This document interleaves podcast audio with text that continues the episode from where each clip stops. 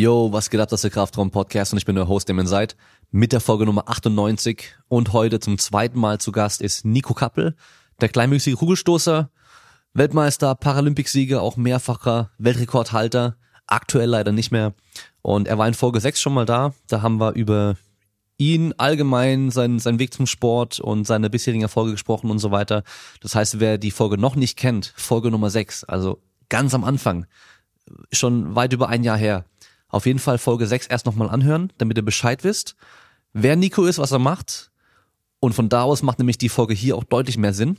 Also die könnt ihr auch so natürlich anhören, aber es ist einfach nochmal besser, wenn ihr halt die ganzen anderen Informationen noch habt. Weil durch den Podcast damals haben wir uns besser kennengelernt und er ist auf mich zugekommen später, hat mich dann gefragt wegen Training, wie es aussieht, ob ich sein Training übernehmen kann, sein Krafttraining, Athletiktraining. Und ja, mittlerweile seit ungefähr einem Jahr bin ich mit im Team bei ihm und heute geht es eben darum, wie sein Training sich verändert hat, ähm, wie das für ihn war, generell erstmal mit mir zusammenzuarbeiten und was sich im Training verändert hat im Vergleich zu den Jahren davor, was sich drumherum noch verändert hat für ihn, wo er einfach noch optimiert hat, wo wir insgesamt zusammen alle optimiert haben, sei es jetzt mit mir, sei es mit seinem Trainer im Kugelstoßen, sei es mit den Ärzten und Physiotherapeuten, also einfach alles nochmal optimiert und was da genau gemacht wurde, erklärt er eben dann, wie seine Saison bisher lief, weil die Saison bisher lief auf jeden Fall richtig gut. Wenn ihr die Folge heute anhört, ist er schon in Dubai für die Paraleichtathletik WM und zwar nächste Woche am Wochenende ist er dann da dran zum Stoßen. Sonntag 7.40 Uhr könnt ihr Livestreamen, ich glaube auf ähm, paralympic.org oder sowas. Er sagt es im Podcast auch nochmal, also einfach da nochmal reinhören. Könnt ihr den Livestream auch anschauen, 7.40 Uhr morgens allerdings. Und dann gibt er noch so einen Ausblick auf Tokio 2020 weil er wurde eingeladen nach Tokio, war vier Tage dort, hat viel erlebt, viel mitbekommen. Das heißt, es gibt äh, spannende, spannende Ausblicke für die kommenden Olympischen Spiele und Paralympischen Spiele. Und bevor es mit der Folge losgeht, habe ich noch zwei große Sachen. Und zwar erstens, versuchen wir es ganz schnell zu machen. Wenn ihr den Podcast unterstützen wollt, könnt ihr ihn erstmal generell empfehlen, teilen auf Instagram und Facebook, wenn ihr das Ding anhört. Ich freue mich jedes Mal, wenn ich sehe, dass Leute das teilen. Dann haben wir noch die Möglichkeit, bei Apple Podcasts eine Bewertung abzugeben, eine Bewertung zu schreiben, also fünf Sterne und was Nettes zu schreiben. Da habe ich erst heute eine coole gesehen und zwar aus England hat jemand geschrieben, dass er mit dem Podcast auch Deutsch lernt. Fand ich richtig geil. Und dann haben wir noch die Möglichkeit, wenn ihr zum Beispiel eh bei S-Barrel eine Hose kaufen wollt, also Hosen für Leute mit trainierten Beinen und einem dicken Hintern, also nicht fett, sondern halt muskulös natürlich, und ihr das eh machen wollt, dann könnt ihr den Code Kraftraum benutzen und dabei noch 10% sparen und mich dadurch unterstützen. Ähm, das war's, glaube ich, oder? Ach nee, Patreon haben wir noch, genau. Patreon.com slash Kraftraum, da kann man auch Supporter werden. Da gibt's noch exklusive Inhalte hin und wieder für die Leute, die das supporten. Und jetzt noch die wichtige Ankündigung. Ihr habt's natürlich schon teilweise hier und da gehört. Ihr wisst schon teilweise Bescheid. Und zwar am 30.11. markiert euch im Kalender. 30.11., der letzte Samstag im November findet das erste Spezialevent statt des Kraftraum-Podcasts. Und zwar der erste Kraftraum-Live-Podcast mit Live-Publikum. Zu Gast werde ich drei Leute haben. Einmal Pascal Su, Powerlifter und YouTuber. Dann haben wir Stefan Ort, Sportphysiotherapeut und Powerlifter. Und wir haben Jonas Ries, Sportwissenschaftler, Athletiktrainer und Footballspieler. Das heißt, drei ganz verschiedene Themengebiete erstmal aber natürlich auch viel Überschneidung und natürlich einfach erstmal der Sport, Kraftsport generell natürlich. Und ich werde mit jedem von denen ein einzelnes Gespräch führen, dann natürlich noch mit allen zusammen. Und am Schluss wird es eine riesen Q&A-Runde geben mit dem Publikum. Und ähm, ich glaube, wie lange das gehen wird, kann ich noch, immer noch schwer abschätzen. Äh, die Plätze sind auf jeden Fall begrenzt. Und heute Abend, also Sonntag ab 20 Uhr, sind die Tickets online. Alle weiteren Infos findet ihr auf damonside.de und natürlich auch über Instagram und Facebook und auch hier in den Show Notes gibt's dann die Links ähm, zur Seite, wo es dann alles zu finden sein wird, aber einfach auf damonside.de äh, gehen, heute Abend, Sonntag 20 Uhr. Auf Instagram in der Story werde ich es auch ankündigen. Das Ganze wird stattfinden in Frankfurt, Living Hotel, das heißt 30.11. Frankfurt, Living Hotel, Special Event. Holt euch die Tickets, seid schnell, mich haben schon viele gefragt, wo es die Tickets geben wird, weil alle kommen wollen. Also von daher, ich freue mich mega. Das Ding wird richtig, richtig geil. Ich bin mir ziemlich sicher, das wird richtig Bock machen. Sei es für mich, sei es für meine Gäste und sei es auch für die ganzen Zuschauer. Wird ein fettes Ding. Dort ist eh geil in dem Living Hotel, das ist wie in so einem riesen, ja, wie so ein riesen Living Room heißt es auch bei denen. Also sehr entspannte Atmosphäre, kann man sich richtig schön hinchillen. Und dann eine riesen, riesen lange Podcast-Aufnahme machen. Wird richtig gut. Ich freue mich, ich hab Bock und ich hoffe, ihr kommt alle und wir sehen uns alle dort dann live vor Ort und können ein bisschen quatschen, ein bisschen Spaß haben und äh, ja, das war's erstmal. Eine Sache habe ich noch. äh, ich glaube, wahrscheinlich jetzt das längste Intro aller Zeiten bisher. Also eine Sache habe ich noch und zwar die Aufnahme im Nico Foren haben wir gemacht nach dem Training, nachdem wir noch beim Asiaten essen waren. Riesenportion. Ich war randvoll und deswegen wurde mein Kopf irgendwann noch ein bisschen langsamer. Und zwar, ich habe am Schluss ging es um David Hasselhoff. Und auf einmal habe ich absolute Scheiße geredet. Und zwar, David Hasselhoff war natürlich nicht in Deutschland nicht bekannt und in den USA mega bekannt, sondern eher andersrum. David Hasselhoff kannte man von Baywatch, aber danach war er in den USA nicht bekannt und in Deutschland war er der Riesenhit mit seinem Schlager und ich habe genau das Gegenteil gesagt im Podcast. Also einfach anhören, dann wisst ihr auch Bescheid, warum wir über David Hasselhoff reden. Das war's erstmal von mir. Ich wünsche euch viel Spaß mit der Folge. Macht's gut und bleibt stark.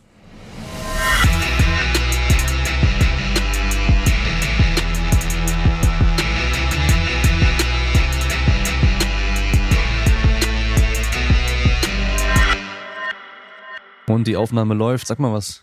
Ich sag mal was. Was gab's zum Mittag? War richtig lecker auf einem. ja. Ist gut gesättigt, ja. Nach dem letzten Training jetzt in Deutschland direkt erstmal zum Asiaten um die Ecke. Das Jawohl. ist der Vorteil von meinem neuen Kraftraum. ich habe überall Essensmöglichkeiten das, in der Straße. Das, das war auch die Priorität, hoffe ich. Ja, natürlich. Ja, nur an deinen Pokestops in der Nähe muss ich noch arbeiten.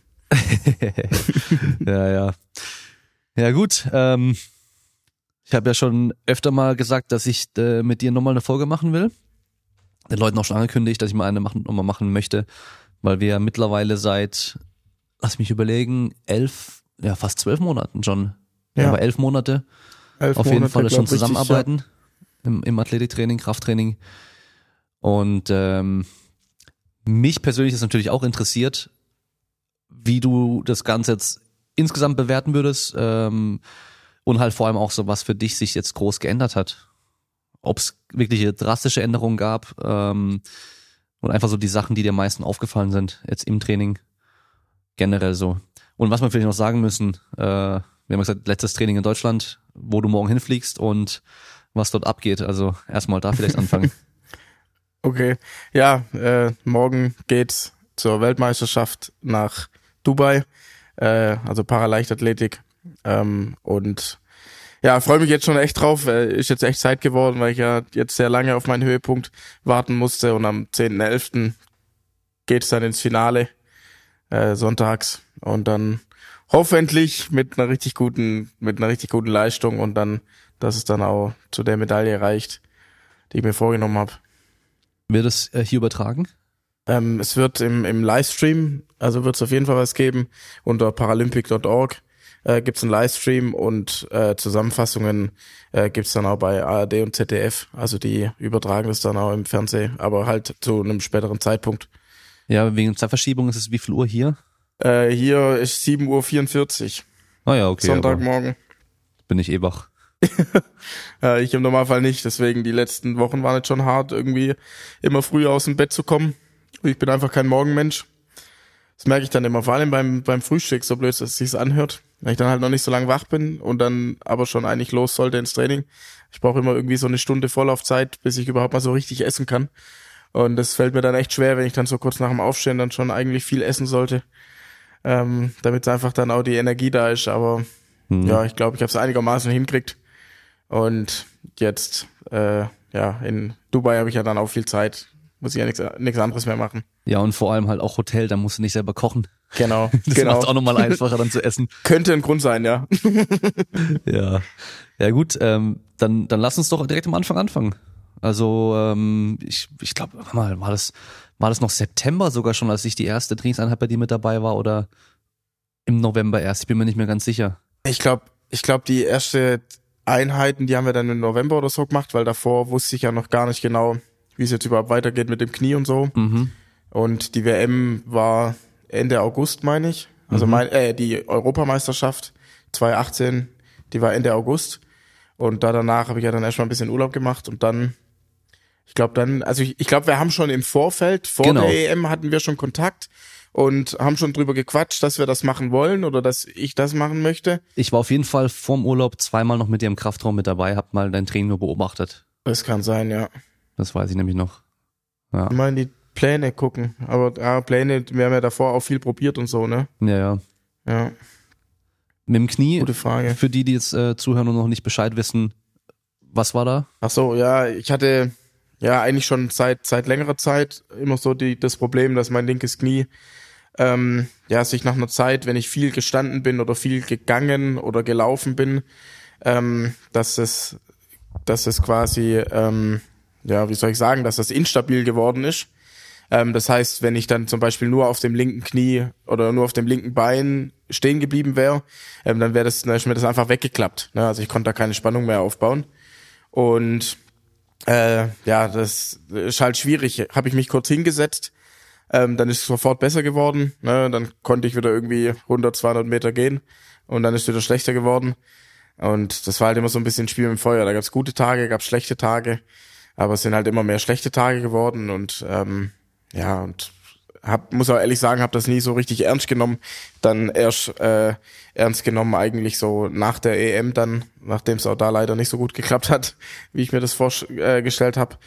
Und ja, dann hat man lange rumgesucht, ne, hat lang gedacht, das ist der Rücken. Gott sei Dank, der war es nicht.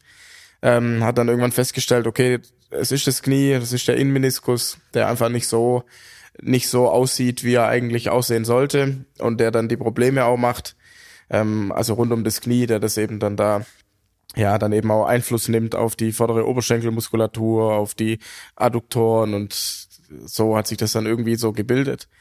Ähm, dann hat eben auch irgendwann mal der Arzt, Gott sei Dank, das war ja dann erst spät, da haben wir ja schon eine Weile zusammen trainiert, ne, als ich dann in Pforzheim in der Argus-Klinik war, ähm, die dann auch mal endgültig dann auch wirklich gesagt haben, okay, nachdem er viel probiert hat, ne, man hat gespritzt, ähm, also hat das Knie direkt angespritzt über verschiedene Formen, Einlagen und so weiter und so fort, Training weggelassen, also haben ja wirklich alles probiert und ähm, der dann auch irgendwann mal dann klar gesagt hat, eben der André, ähm, dem ich auch noch sehr dankbar bin dafür, äh, gesagt hat, okay, äh, der Meniskus sieht nicht so aus, wie er aussehen sollte. Operieren macht aber auch keinen Sinn, weil wenn wir davon was wegnehmen, dann dauert zwei Jahre nach Arthrose, wenn du noch weiter eben Leistungssport treiben willst. Ähm, und dann hat er gesagt, es geht nur übers Training. Übers Training kriegt man es weg, über die richtige Regenerationsphasen, über das richtige, äh, was man vielleicht weglassen sollte und was nicht, kann ich ja auch schon sagen. Also ich bin ja Kugelstoßer, ist jetzt nicht unbedingt wichtig, da zu joggen. Ähm, aber zum Beispiel das haben wir komplett aus dem Plan gestrichen, weder beim Warmmachen noch irgendwie danach. Also ich bin, glaube echt seitdem nicht mehr gejoggt, außer ich habe es irgendwie eilig zum Essen gehabt oder so. Dann vielleicht schon mal. Nein, Spaß. Also da habe ich dann schon auf mein auf mein Knie sehr geachtet und jetzt toi toi toi und Gott sei Dank dreimal auf Holzklopfer ähm, ist das Knie soweit echt gut. Ab und zu kommt's mal, dass so ein bisschen zwickt, aber also absolut selten und sehr unregelmäßig und kannst dann auch sofort äh, irgendwie durch eigene Maßnahmen und Behandlungen dann auch wieder äh, in die richtige Richtung schieben und da ja, da hast du sehr viel äh, dazu beigetragen, sogar sehr, sehr viel. Und eben auch das Team drumherum, die Ärzte, ähm, die beiden Physios, bei denen ich regelmäßig bin. Der eine, der mich ja schon lang kennt, aus Welzheim und der andere, der Paul aus vom Olympiastützpunkt. Ähm, und das, glaube, da bin ich jetzt sehr, sehr gut aufgehoben und bin sehr froh, dass es, dass es jetzt so hält und ich so den Sport wieder treiben kann. Hast du dann noch die, äh, diese, den Gedanken, mein Knie ist schlecht? Weil das war ja so am Anfang auch immer so dieses Ding so, ja, mein, mein Knie ist halt schlecht. Das hast du auch immer wieder gesagt. Und da habe ich auch mal so versucht, so, hey, nee, passt schon. Ist es immer noch so im Kopf drin? Ja, lang nicht mehr so. Also ich glaube schon, dass es ziemlich weggegangen ist, weil es ja, weil es eben auch einfach meinen Alltag nicht mehr nicht mehr so äh, bestimmt oder auch ich das einfach nicht mehr so wahrnehme und dementsprechend das dann eben auch so langsam rausgekegelt wird. Aber es also es gibt es gab schon eben gerade mit dem im also ja vor drei vier Monaten so Phasen, ne, selbst wenn man dann halt abends im Bett liegt und man spürt dann irgendwie, okay, das linke Knie fühlt sich jetzt anders an wie das rechte. Und das war immer schon so, ja toll, jetzt ist das wieder nicht gut. Und ne, war schon also immer richtig nerviges Gefühl auch, ne? Also wenn man da dauerhaft immer, ne, also eigentlich zwei Knie hat und jedes Knie fühlt sich anders an. Also total bescheuert eigentlich aus, sich da darüber so Gedanken zu machen, aber ähm, ja, es ging einfach nicht aus dem Kopf raus. Und jetzt, Gott sei Dank, also ich habe aber das Gefühl einfach nicht mehr, ne? Also mhm. es, äh, sondern es ist einfach gleich und alles, alles läuft, alles ist Paletti. Ja. Und du machst dir wahrscheinlich auch nicht mehr ganz so viele Sorgen, wenn da mal so ein bisschen was zwickt oder irgendwas ist oder so, oder? Genau, ja, das auf jeden Fall, weil ich erstens, wie ich ja schon gesagt habe, ja genau weiß, was ich auch tun muss, damit wieder gut wird. Und äh, zweitens ja dann auch weiß, okay, allein durch äh, dadurch, wenn ich dann irgendwie mal einen Tag frei habe oder so, auch das hilft und dann noch ein bisschen einschmieren, ein bisschen bisschen Tigerbalsam drauf oder ein bisschen äh, die die äh, ein bisschen Blackroll Ball oder so äh, gucken, wo es ein bisschen zwickt und dann ist das auch meistens ganz gut im Griff, bisschen Wärme, Kälte. Probier das so ein bisschen rum und dann geht's auch wieder. Ja, okay. Gut, dann ähm, ja, wir können eigentlich so einen zeitlichen Überblick geben, was wir so wann grob gemacht haben, oder? Also ganz ja. am Anfang, kannst du dich noch erinnern, wie es ganz am Anfang losging? Ja, ich weiß, ich kann mich am, am besten kann ich mich grundsätzlich mal daran erinnern, wo wir dann angefangen haben, schon Oberkörper eben dann Aufbau zu machen ähm, und eben für das Knie eigentlich noch mehr Reha-Training gemacht haben. Äh, das war, glaube ich, so ziemlich eine der härtesten Trainingszeiten, die ich jemals hatte, weil man muss sich vorstellen, als so Kugelstoßen, äh, Bankdrücken, ich dann eben, weiß was ich, dann Zweierwiederholungen, gut mit mit Bouncen und Trainer steht dahinter und nimmt vielleicht noch ein, zwei Kilo ab. Ähm, dann irgendwie 160 Kilo gemacht habe oder so. Äh, und also eine Zweierwiederholung. Und äh, dann kam ich eben, oder dann haben wir angefangen zu trainieren und dann Klar, Vorbereitung äh, ist ja dann immer eh hart, also das weiß ich auch schon aus, aus den bisherigen Jahren. Ähm, da hat sich eigentlich nicht so viel geändert, aber äh, eben mit einer anderen Art und Weise dann das Bankdrücken gemacht und musste dann eben ja, ich glaube, also einfach unten eine kleine Pause machen und eben nicht ganz auf die Brust ähm, das Gewicht ablegen, sondern eine kurze Pause machen und danach wieder hoch und dann glaub, was haben wir da gemacht? Und also zügig dann auch hoch, äh, zehn Wiederholungen. Und ich wusste noch, wie ich dann bei in der ersten Einheit dann äh, sind wir bei 70 Kilo gelandet und ich schon völlig, also wirklich mein Trizeps und meine Brust schon völlig blau gelaufen sind vom Gefühl her.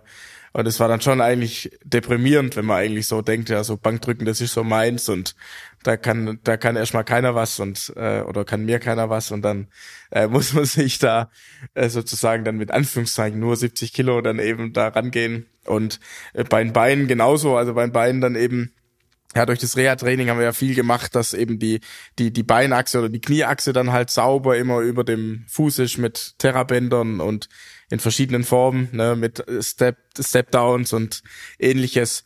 Und das weiß ich auch, das, ja, ich glaube, da war immer viel, viel Muskelkater dabei, viel Muskelkater, obwohl ich nicht mal eine Handelscheibe angesch anschauen durfte. Und mhm. das war schon hart, aber ich wusste ja, für was es gut ist, also hatte da immer ein Ziel vor Augen, ne, und man hat ja dann auch ziemlich schnell gemerkt, dass es tatsächlich hilft. Äh, habe ja lange Zeit dann auch kein Kugel gestoßen, ne, sondern wir haben uns ja nur darauf konzentriert und haben dann langsam immer mehr dazugenommen, um auch zu sehen, okay, bis wohin macht's ohne Probleme mit, wo, wie kriegen wir raus die Übungen, ne, eigentlich nur übers Probieren, was mir jetzt gut tut und was nicht. Und es war schon eine sehr intensive Zeit, ne, und auch, weil ich natürlich dann auch in meiner Freizeit mega drauf achten musste, ne, dass ich da irgendwie keinen kein Quatsch oder keinen Scheiß mache ähm, weil sonst ist ja die ganze Arbeit, die man dann in den letzten Wochen geleistet hat, äh, völlig von Arsch. Und äh, das war dann schon ja eine besondere Zeit, aber also jetzt im Nachgang eine sehr coole Zeit, weil es eben funktioniert hat, so wie wir es gemacht haben. Mhm. Und das war eben das Wichtige. Ja, ja und wenn du dir so, äh, wenn man dir am Anfang sagt, ja, wir machen das jetzt mal drei Monate ohne wirklich Gewichte und äh, gucken, dass wir nur dein Knie wieder oder vielleicht auch länger sogar, man weiß es ja nicht. Ja. Das war ja so das Ding, wir müssen halt gucken, wie es läuft. Ja. Und ähm, denkt man so, boah, das ist ja ewig hin. Aber wenn man dann halt guckt, so wie schnell du auf einmal dann so deine Bestleistung so komplett zerstört hast im Endeffekt, ja. Also ja. vor allem halt auch so neue Übungen auch gemacht hast und dich da halt krass gesteigert hast, dann ja. ist es ja dann doch nicht mal eine komplette Saison bisher gewesen und ging ja trotzdem mega viel so. Ja, und dann ging es ja doch recht schnell am Schluss dann auch wieder. Ja, auf, auf jeden Fall. Also sind ja da richtig schnell dann zurückgekommen, auch schon äh, ja allein dadurch, also ich habe ja dann die Hallensaison ausgelassen, weil wir uns ja da die Zeit genommen haben, habe ja auch in der Zeit nicht gestoßen. Ich glaube, das erste Mal Kugel gestoßen habe ich dann wieder im März, ich glaube des Folgejahres, also vier, vier Monate wirklich überhaupt keine Kugel angefasst, sogar noch länger, eigentlich ein halbes Jahr, weil ich ja im August schon die Saison beendet hatte nach der Europameisterschaft 2018. Ähm, und auch da hat es ja dann echt sofort ziemlich gut funktioniert. Ich habe ja dann auch in der Zeit, wo wir dann den Aufbau gemacht haben, habe ich ja auch drei, drei bis vier Kilo zugelegt. Die habe ich heute auch noch drauf. Danke dafür. nee, ist ja gut. Im Kuhstoßen darf man das ruhig haben. Ähm, habe jetzt also so knappe 70 Kilo auf 1,40 Meter. Ist ganz gut, aber es, es wirkt, es hilft. Ähm, und habe ja dann, äh, bin ja in die Saison gestartet im Mai. Am 1. Mai hatte ich den ersten Wettkampf und konnte dann direkt mit, ja, ich jetzt ein Insider 1355 äh, einsteigen.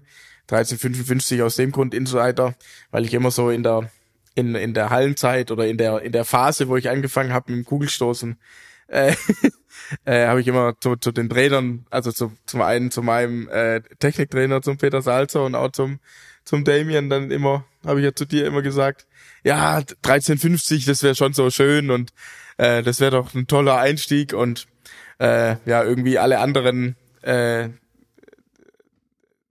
sagen eigentlich eher immer, also weil ich habe ja, also ich habe ja schon 13 über 1350 gestoßen 2018, also es wäre es war jetzt keine, also ist jetzt keine besonders gute Leistung eben ähm, für meine Verhältnisse, wenn man es jetzt einfach drauf sieht auf die Entwicklung, dass man sich ja weiterentwickeln will. Und ich habe halt mich sozusagen immer unter meinem Wert habe ich mich ja verkauft und dank dir hat das ja dann ja äh, und auch dank Arthur, äh, ein anderer Trainer aus aus äh, Stuttgart, der mich ja damit immer aufgezogen hat mit den 1350. Äh, deswegen, also ich war trotzdem zufrieden sehr mit den 1355 äh, im ersten Wettkampf, aber mir ist dann schon auch klar geworden, dass dass auch der Kopf da schon eine große Rolle spielt und äh, ich dann die Ziele dann auch anders gesteckt habe und dann hat's ja auch geklappt. Ja, du hast ja im Jahr davor halt auch schon über 14 Meter gestoßen. Ja. Einmal und kommst dann aber und sagst dann ja 13,50. Ja. Und, und jeder andere, jeder andere, der halt dann irgendwie in dem Jahr davor vielleicht dann diese 1402, 03, was war's? 1402, ja. 02 gestoßen hat, genau.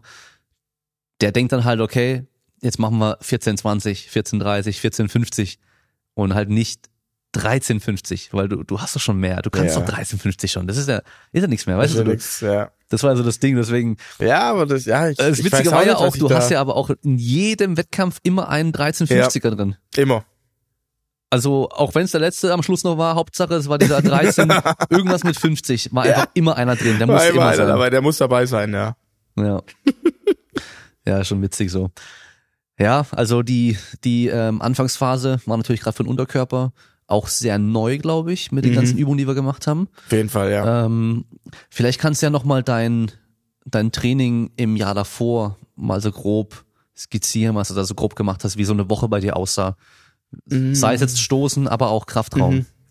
Äh, okay, also ja, grob skizzieren. Also ich habe ähm, also Stoßen, gestoßen habe ich in der Regel jeden Tag. Ähm, also das war ein großer Unterschied. Also, Sechsmal die Woche, oder? Ja, also wenn keine Wettkämpfe waren in der Vorbereitung, haben wir auch durchaus sechsmal die Woche dann gestoßen, also jeden Tag. Das haben wir ja dieses Jahr dann geändert auf drei bis viermal die Woche. Und äh, sonst im Kraftraum von, von den Umfängen her äh, waren also Hauptkraftübungen äh, klar war, also Bankdrücken immer dabei, da eben Ausgleichsübungen dazu, weiß was ich, irgendwie Kabelrudern oder so und dann eben äh, Reißen habe ich viel gemacht. Ähm, und auch Anreißen. Und äh, für die Beine ganz speziell habe ich äh, Reißkniebeugen. Äh, haben wir viel, viel gemacht, äh, vor allem da auch in den Jahren davor schon, weil wir halt immer so ein bisschen, das muss man halt dazu sagen, ne, beim Kleinwuchs, wir haben im ersten Podcast ja schon drüber gesprochen, äh, dass beim Kleinwuchs ja so ein bisschen der Rücken dann auch so eine anfällige Geschichte ist, deswegen hat man versucht, das eben gut vorzubereiten ähm, und hat dann eben gesagt, okay, man macht Reißkniebeugen, das sind die Gewichte nicht ganz so hoch, muss gut Stabilität halten ähm, und kann eben, ja, also ist einfach ein bisschen äh, schonender, vermeintlich schon schonender. Und ähm, genau so haben wir da eigentlich hauptsächlich trainiert. Für die, sonst speziell für die Beinkraft.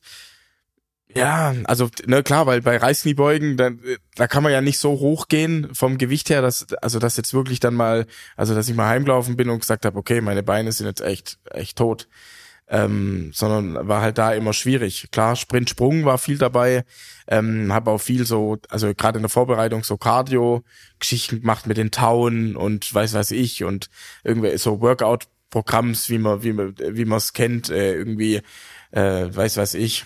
Äh, Liegestütz mit Strecksprünge und also da also verschiedene Sachen, also so Zirkeltraining. Ähm, ja, das alles kombiniert war wahrscheinlich, wenn man es jetzt so hört, nicht unbedingt das Beste für das Knie, dann eben äh, gerade eben. Also wie war es auch äh, zeitlich aufgestellt? Das ist nämlich das Interessante. Also Montag, Dienstag, Mittwoch, was hast du Mann im Kraftraum so gemacht? Oh, Und Beinpresse äh, war doch, glaube ich, auch noch mit dabei, oder? Was nochmal? Beinpressen hast du auch Beinpresse, gemacht. ja. Stimmt, ja. Beinpresse war auch noch äh, immer wieder mit drin. Ja, es war so ein bisschen, also war immer ein Tag, da habe ich, äh, äh, war immer so, so eine Kombination aus äh, Oberkörper, also, also schwere Kraft sozusagen, also eben Oberkörper und Unterkörper.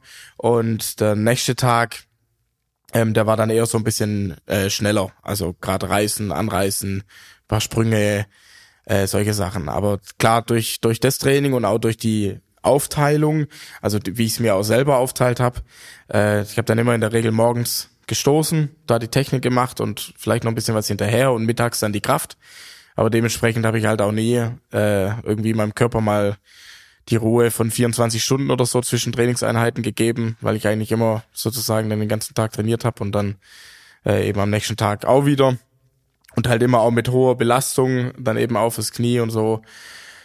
Ja, und das hat wahrscheinlich dann schon so, deswegen ist es auch so schleichend gekommen wahrscheinlich. Also es ist ja auch immer schlechter geworden. Also ich habe schon 2017 äh, war das schon immer wieder, dass ich mit dem Knie, äh, dass es eben so war und es hat sich dann halt so mit der Zeit eher verschlechtert, ja. Und dadurch, dass es so schleichend war, habe ich das halt auch nicht so so ernst genommen tatsächlich. Und also ich bin auch selber, äh, muss ich auch ehrlich sagen, ich bin auch selber ja gar nicht so damit damit raus. Ne? Also ich habe jetzt nicht irgendwie äh, jetzt äh, da viel mit den Physios da jetzt wirklich mal dran gearbeitet, sondern halt eher so an den anderen Sachen, weil ich so dachte, ja, das Knie, klar, nervt halt, wenn ich äh, durch die Stadt laufe und muss mich dann dauernd hinhocken, weil ich mich nicht mal gescheit bewegen kann, aber Kugelstoßen geht ja, also passt schon.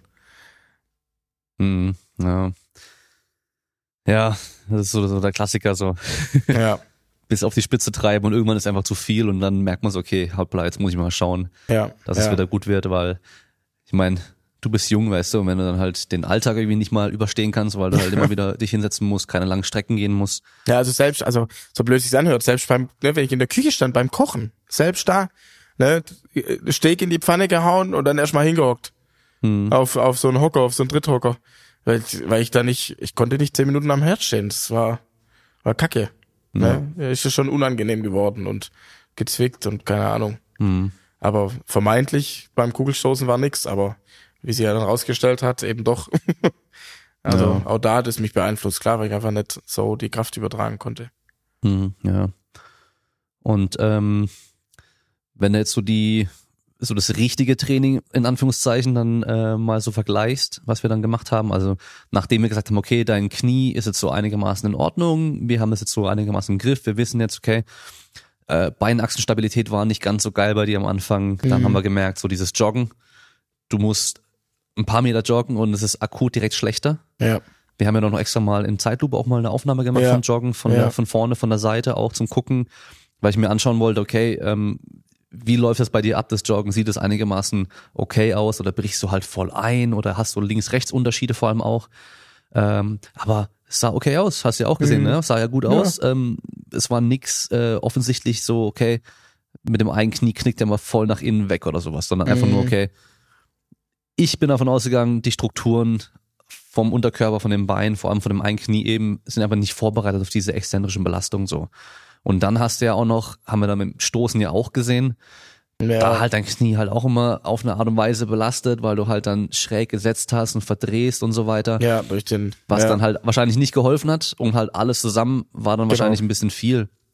Aber so, so die, die größten Unterschiede jetzt von dem Training von letztem Jahr zu diesem Jahr, also wenn du jetzt gerade die letzten paar Monate auch betrachtest, Also die, die größten Unterschiede, also sind, finde ich schon in der, in der kompletten Planung, sage ich mal, also in dem, in dem Wochenrhythmus, also ich würde sagen, von den, von den zeitlichen Umfängen her, mache ich deutlich weniger wie letztes Jahr. Also wirklich deutlich weniger. Zum einen ja schon beim Stoßen, zum anderen ja, dass ich Sprint gar nichts mehr mache. Joggen auch nicht. Also ich mache mich auch deutlich kürzer warm, was mir aber auch äh, in gewisser Weise entgegenkommt. Also ist ja auch äh, passt und auch vor allem leistungsmäßig entgegenkommt. Und äh, ja, und wir haben eben, was ich nie gedacht hätte, äh, wir haben ja mit den Kniebeugen dann zum Beispiel angefangen, also mit wirklichen Hauptkraftübungen oder für Kraftübungen so richtig äh, für die Beine. Ähm, und das hätte ich nie gedacht, dass ich das, also toi toi toi, ich hoffe, dass so bleibt, dass ich das so gut mitmachen kann. Ich kann mich noch dran erinnern, als ich dann Dreierwiederholungen mit 160 Kilo machen durfte, ja. was dann schon echt geil war. Jetzt, heute haben wir dreimal zwei mit äh, 220 Kilo gemacht. Mit Fokus auf Geschwindigkeit. Mit Fokus auf Geschwindigkeit. also äh, da hat sich schon, da hat sich mega, mega viel getan. Ne? Also da konnte ich schon nochmal richtig zulegen. Ähm, ja, das, ich denke, das hat natürlich auch viel damit zu tun, dass äh, dass man in den letzten Jahren sich ja schon auch das geschont hat und versucht hat, auch das vorzubereiten und jetzt äh, und jetzt wir im Winter natürlich nochmal das richtig extrem vorbereitet haben. Ne? Auch da nochmal die Rumpfstabilität, die, die Beine, äh, dass sie eben äh, sauber stehen und so weiter und so fort und dass ich auch, also ich muss auch ehrlich sagen, als wir angefangen haben damit, also ich habe mich direkt wohl gefühlt bei der Übung. Ne? Im Normalfall ist ja oft so, wenn man eine neue Übung macht und dann so ein bisschen mal anfängt, äh, da Gewichte zu bewegen, dass man sich so ein bisschen unwohl fühlt und denkt so, ah, irgendwie fühlt sich noch nicht so richtig an, ich kann noch nicht die maximale Kraft übertragen und muss mich noch mehr auf die Technik konzentrieren und so und da, also muss ich ehrlich sagen, aber gerade bei den Kniebeugen, gut, hab natürlich auch einen tollen Hebel, äh, da das ging richtig gut von Anfang an und konnte mich auch mega schnell entwickeln. Ne, das ja. ging ja richtig schnell, äh, dass wir da die Gewichte draufpacken konnte. Auch im Bankdrücken, selbst über die geänderte Form, jetzt auch zwei Wiederholungen, 150 Kilo, kein Problem. Also ohne Bouncen, ohne dass einer die Hände dran hat. Also auch da, das äh, hat richtig gut funktioniert, dass wir da äh, weitergekommen sind und das ist schon richtig gut. Ja, du hast gerade nochmal äh, angesprochen, Rumpfkraft oder Rumpfstabilität. Das ist mir jetzt auch gerade erst wieder eingefallen, muss ich sagen. Wir haben am Anfang da auch echt viel gemacht. Ähm, vor allem, weil ich ja dann auch gefragt hatte, was ihr denn bisher so da gemacht hattet. Und ich halt das Gefühl hatte, okay, nur dynamisch und alles immer mit viel Bewegung, viel Verdrehen, Rotation, den ganzen Kram. Und ich dann aber halt dann nicht getestet habe, so überhaupt mal statisch fixieren können und sowas und da halt auch einfach da hat, da mhm. war noch. Potenzial da. Ja. Und das war nämlich auch so ein Punkt, wo ich gesagt habe, so komm, hey, wir gehen erstmal wieder zurück, richtig zu den Grundlagen, erstmal statisch halten können, bevor wir anfangen, dann statisch halten gegen andere Kräfte und sowas und dann halt später erstmal auch anfangen mit wirklich dynamisch auch zu arbeiten. Dann, also du brauchst nicht anfangen zu rennen, wenn du noch nicht laufen kannst, so ungefähr. ja, und gerade bei den Kniebeugen, das ähm, war ja auch so ein Ding, wo ich anfangs auch gerade eben wegen dem Kleinwuchs auch und halt wegen dem dass ihr das bisher auch noch nie gemacht hattet, dachte, okay, ja, das wird wahrscheinlich, also wir werden wahrscheinlich auch gar, keine, gar keine Kniebeugen machen. Mm, anfangs, mm, ja. ja. Ich wollte natürlich, ich habe ja gleich überlegt, wir müssen irgendwas für die Beinkraft machen, auf jeden Fall. Ja. Ähm, die Reißkniebeugen, die sind halt einfach, da hast du 130, glaube ich, als ja, höchstes 100, Gewicht benutzt man, 130, oder? 100, ich glaube 140 dann sogar noch, ja. also mit so einer Einser-Wiederholung oder so. Aber klar, da waren dann nicht die, also limitierender Faktor sind nicht ja, die Beine. Genau, limitierender Faktor war da definitiv nicht die Beine. Ja, ja. eben. Und ähm, Beinpresse ist halt einfach einfach wegen der Größe und halt der Mechanik von diesem Gerät einfach so, dass der Bewegungsradius halt einfach nicht so groß ist. Ja, ja und es hat sich auch irgendwie immer ein bisschen, also ich habe das ja schon ab und zu gemacht und es war auch eine gute Alternative, weil wir da so das, ja, das Knie eben dann auch ganz gut dadurch im Griff hatten. Ne? Das, das war halt immer so ein bisschen das Schwierige. Ähm, und äh, ja, aber es, es, auch da war irgendwie die Ermüdung nicht so da, ne? Mhm. egal wie viel man da drauf gepackt hat. Ja, und dann haben wir den Bell Squad bekommen und dann war ich ja gleich so, okay, das müssen wir ausprobieren, mhm. ob das klappt. Und ähm, hatten ja davor aber auch schon viel, sehr viel einbeinig gemacht. Ja auch viel über langsame Exzentrik und sowas. Einfach natürlich vorbereiten fürs Knie generell erstmal, auch für die Beinachsstabilität und so. Und äh, die haben ja auch schon gut angeschlagen, glaube ich. Also die waren ja auch nicht leicht. Ja. Vor allem später diese fortgeschritteneren Varianten, die wir gemacht haben. Aber ähm, dann habe ich gesagt, ja komm, wir probieren einfach mal Kniebeugen. Ich will es mir mal angucken. Mhm. Und ähm, dann ging das ja auch gleich eigentlich ziemlich gut. Ja. Also es war ja nicht so, dass da irgendwie Nee, die Beweglichkeit katastrophal war oder dass äh, ja dein Rücken mega rund wurde oder sowas, sondern du konntest den ganz gut fixieren und Mhm. Ja. eigentlich ist es ja auch klar. Von mir aus ist der Rücken ja anfälliger bei einem Kleinwüchsigen, aber bei der Kniebeuge mit deinen Hebeln hast du halt einfach super wenig Belastung relativ gesehen auf dem Rücken. Ja, ja klar, Ja. weil ich auch, also dadurch, dass ja auch der, der Du hast ja so gut wie keine Vorlage. Ja, genau. Dadurch, dass der, der Oberschenkel ja so kurz ist auch. Ja. Das ist ja ganz, also ja auch besonders bei den Kleinwüchsigen, dass ja besonders der Oberschenkel kurz ist.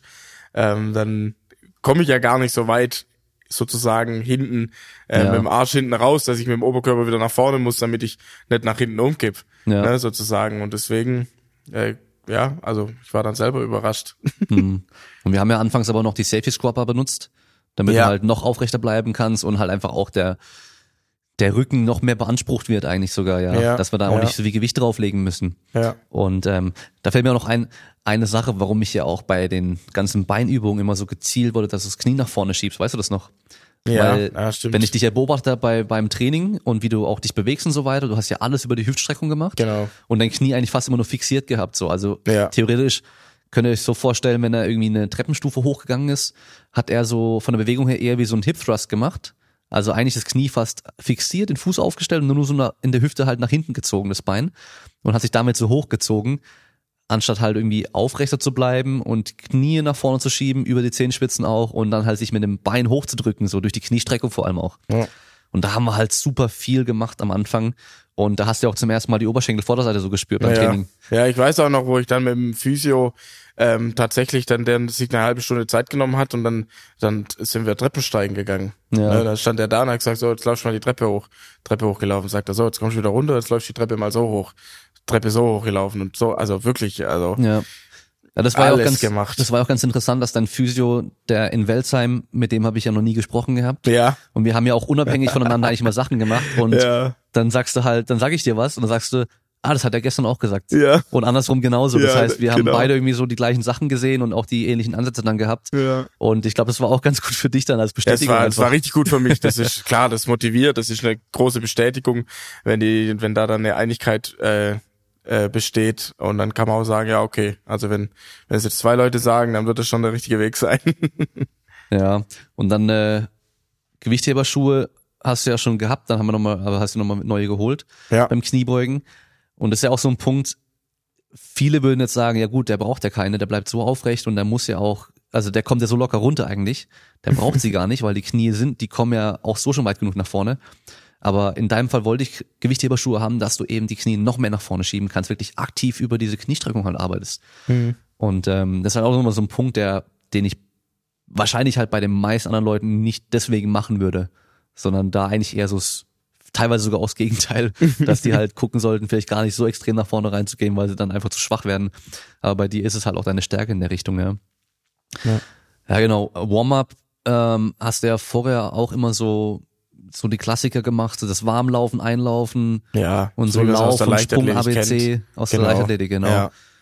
Und Ja. wir machen jetzt eigentlich Ausfallschritte in verschiedenen Varianten mit im Oberkörper bestimmte be- verschiedene Bewegungen einfach, Ja. um den Körper dynamisch durchzubewegen und langsam vorzubereiten auf die Übungen, die dann später kommen.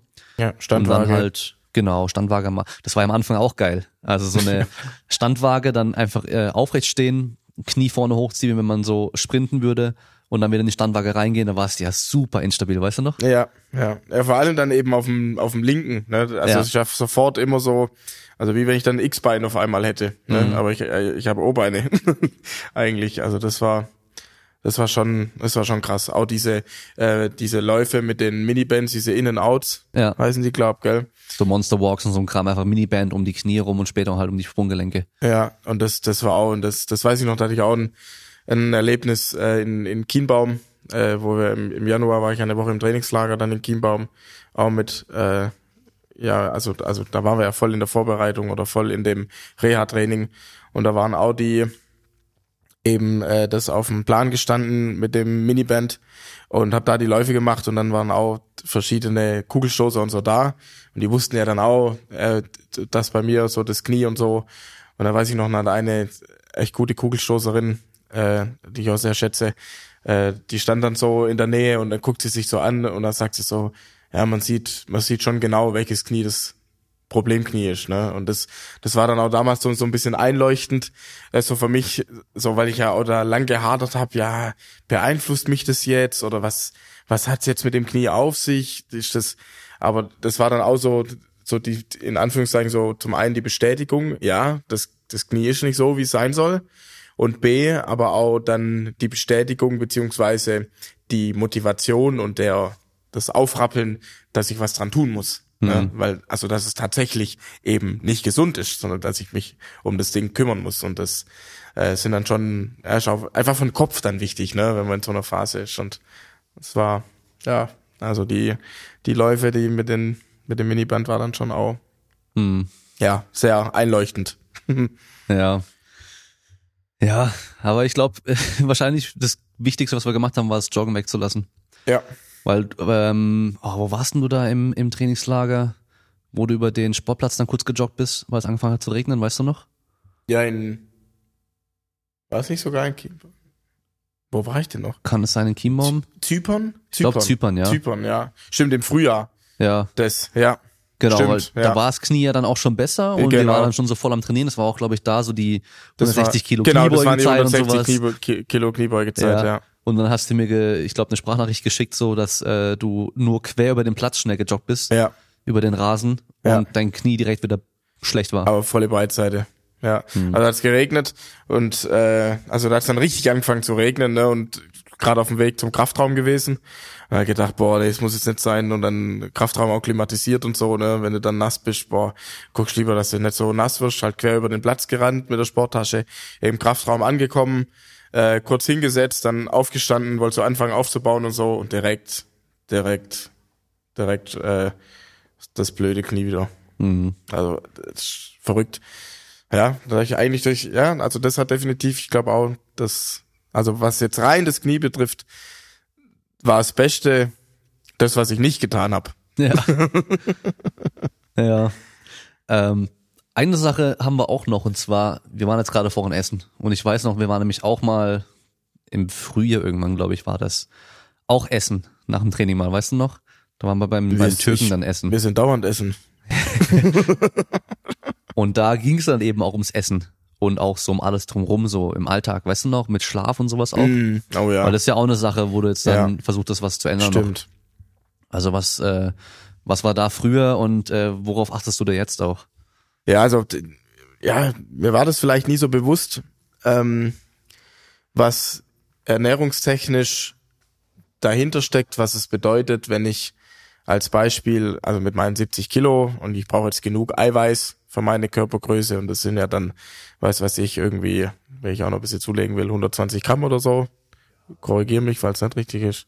Sag du. 1,5 Gramm pro Kilogramm Körpergewicht haben wir gesagt, das ist so das Minimum. Das heißt, Ja. 100 Gramm so ist bei dir auf jeden Fall Minimum Ja. und äh, alles so Richtung 140 ist dann schon Richtung Optimum. Ja, und also ich muss dazu sagen, ich bin ganz schlechter, also habe hab ich ja gerade eben schon gesagt, ganz schlechter Esser, wenn es ums Frühstück geht. Ne? Und da war ich schon immer so sehr nachlässig, äh, dass ich dann halt dachte, aber ja, ich halt, weiß was eh, Kleinigkeit, irgendwas halt rein, Brot mit, keine Ahnung, auch mal nur Honig oder Marmelade oder was auch immer. Und wenn ich dann aber so drüber nachgedacht habe, also wenn ich so an meinen an meine Tagesration denke, was ich eigentlich so zu mir nehmen will und ich lasse dann halt eine eine komplette Mahlzeit mit ein bisschen Brot und Marmelade sozusagen aus, ne? Also wo ich halt dann nichts anderes noch dabei habe. Ähm, äh, ja, also ist jetzt trotzdem kein schlechtes Essen, aber es ist halt äh, in dem Moment äh, fehlen halt äh, ein paar Sachen und vor allem dann eben Eiweiß als Beispiel und das dann in den anderen zwei Na Mahlzeiten über also dann nachzuholen sozusagen, ne? Also dass man da wieder, äh, dass man da hinkommt, dass man halt auf seine 100, 120 Gramm, äh, 100, 140 Gramm Eiweiß kommt, äh, das ist wahrscheinlich fast schon möglich. Also da muss dann so so reinhauen schon.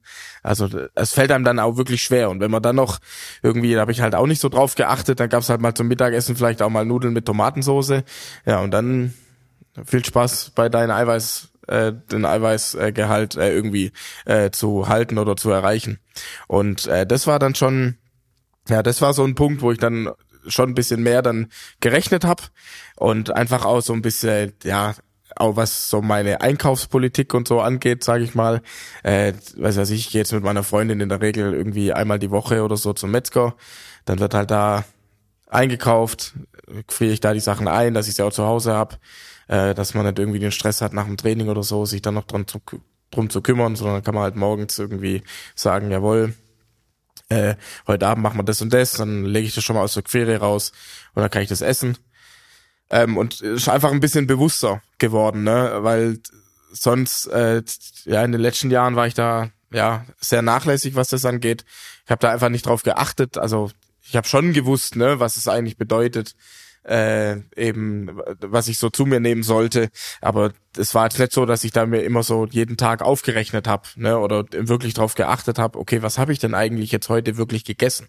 Weil, also ich war in meinem Leben noch nie ein schlechter Esser oder noch nie irgendwie äh, Schwierigkeiten gehabt oder so dadurch. Aber wenn das halt dann schon, wenn es halt an die Belastungsgrenzen geht, ne, und auch der Körper eben jeden Tag zur Höchstleistung gezwungen wird oder oder man das ja auch irgendwie selber erwartet, ne, dass man da ja hin will an seinen an seine eigenen Bestleistungen, ähm, dann dann nimmt man das schon mit und dann merkt man auch, was eigentlich da dahinter steckt und vor allem wie wie wie stark dann doch auch da der Einfluss ist. Klar, das Wichtigste ist ordentlich zu trainieren, aber wenn der halt gar nichts ist, ist halt auch nichts oder hm. oder als falsche.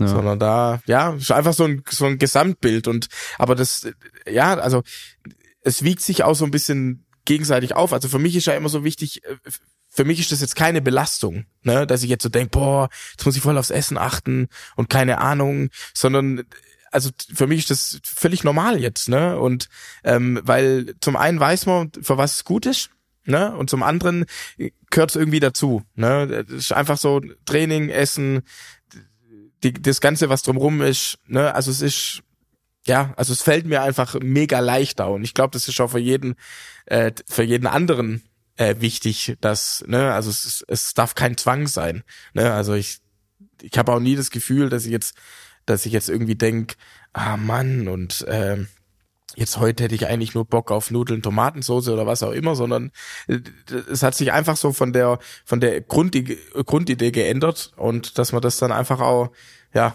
viel lieber isst, dass man sich darum viel mehr kümmert, dass man klar, ich habe dann natürlich auch guckt, was gibt's wie für Rezepte, auch ne, zum einen natürlich mit Fleisch, also ich esse auch unglaublich gern Fleisch, klar und Fisch, äh, aber auch mal, äh, aber eben auch äh, die pflanzliche Eiweiße, wobei die jetzt nicht so muss ich ehrlich gestehen, bei mir jetzt nicht so die ganz große Rolle spielen, aber ich esse ja auch. Äh, und äh, ja, das alles so ein bisschen auf so aufeinander abgestimmt. Äh, das funktioniert dann echt gut und ist echt null, null Belastung. Ja. Ja, ist doch top.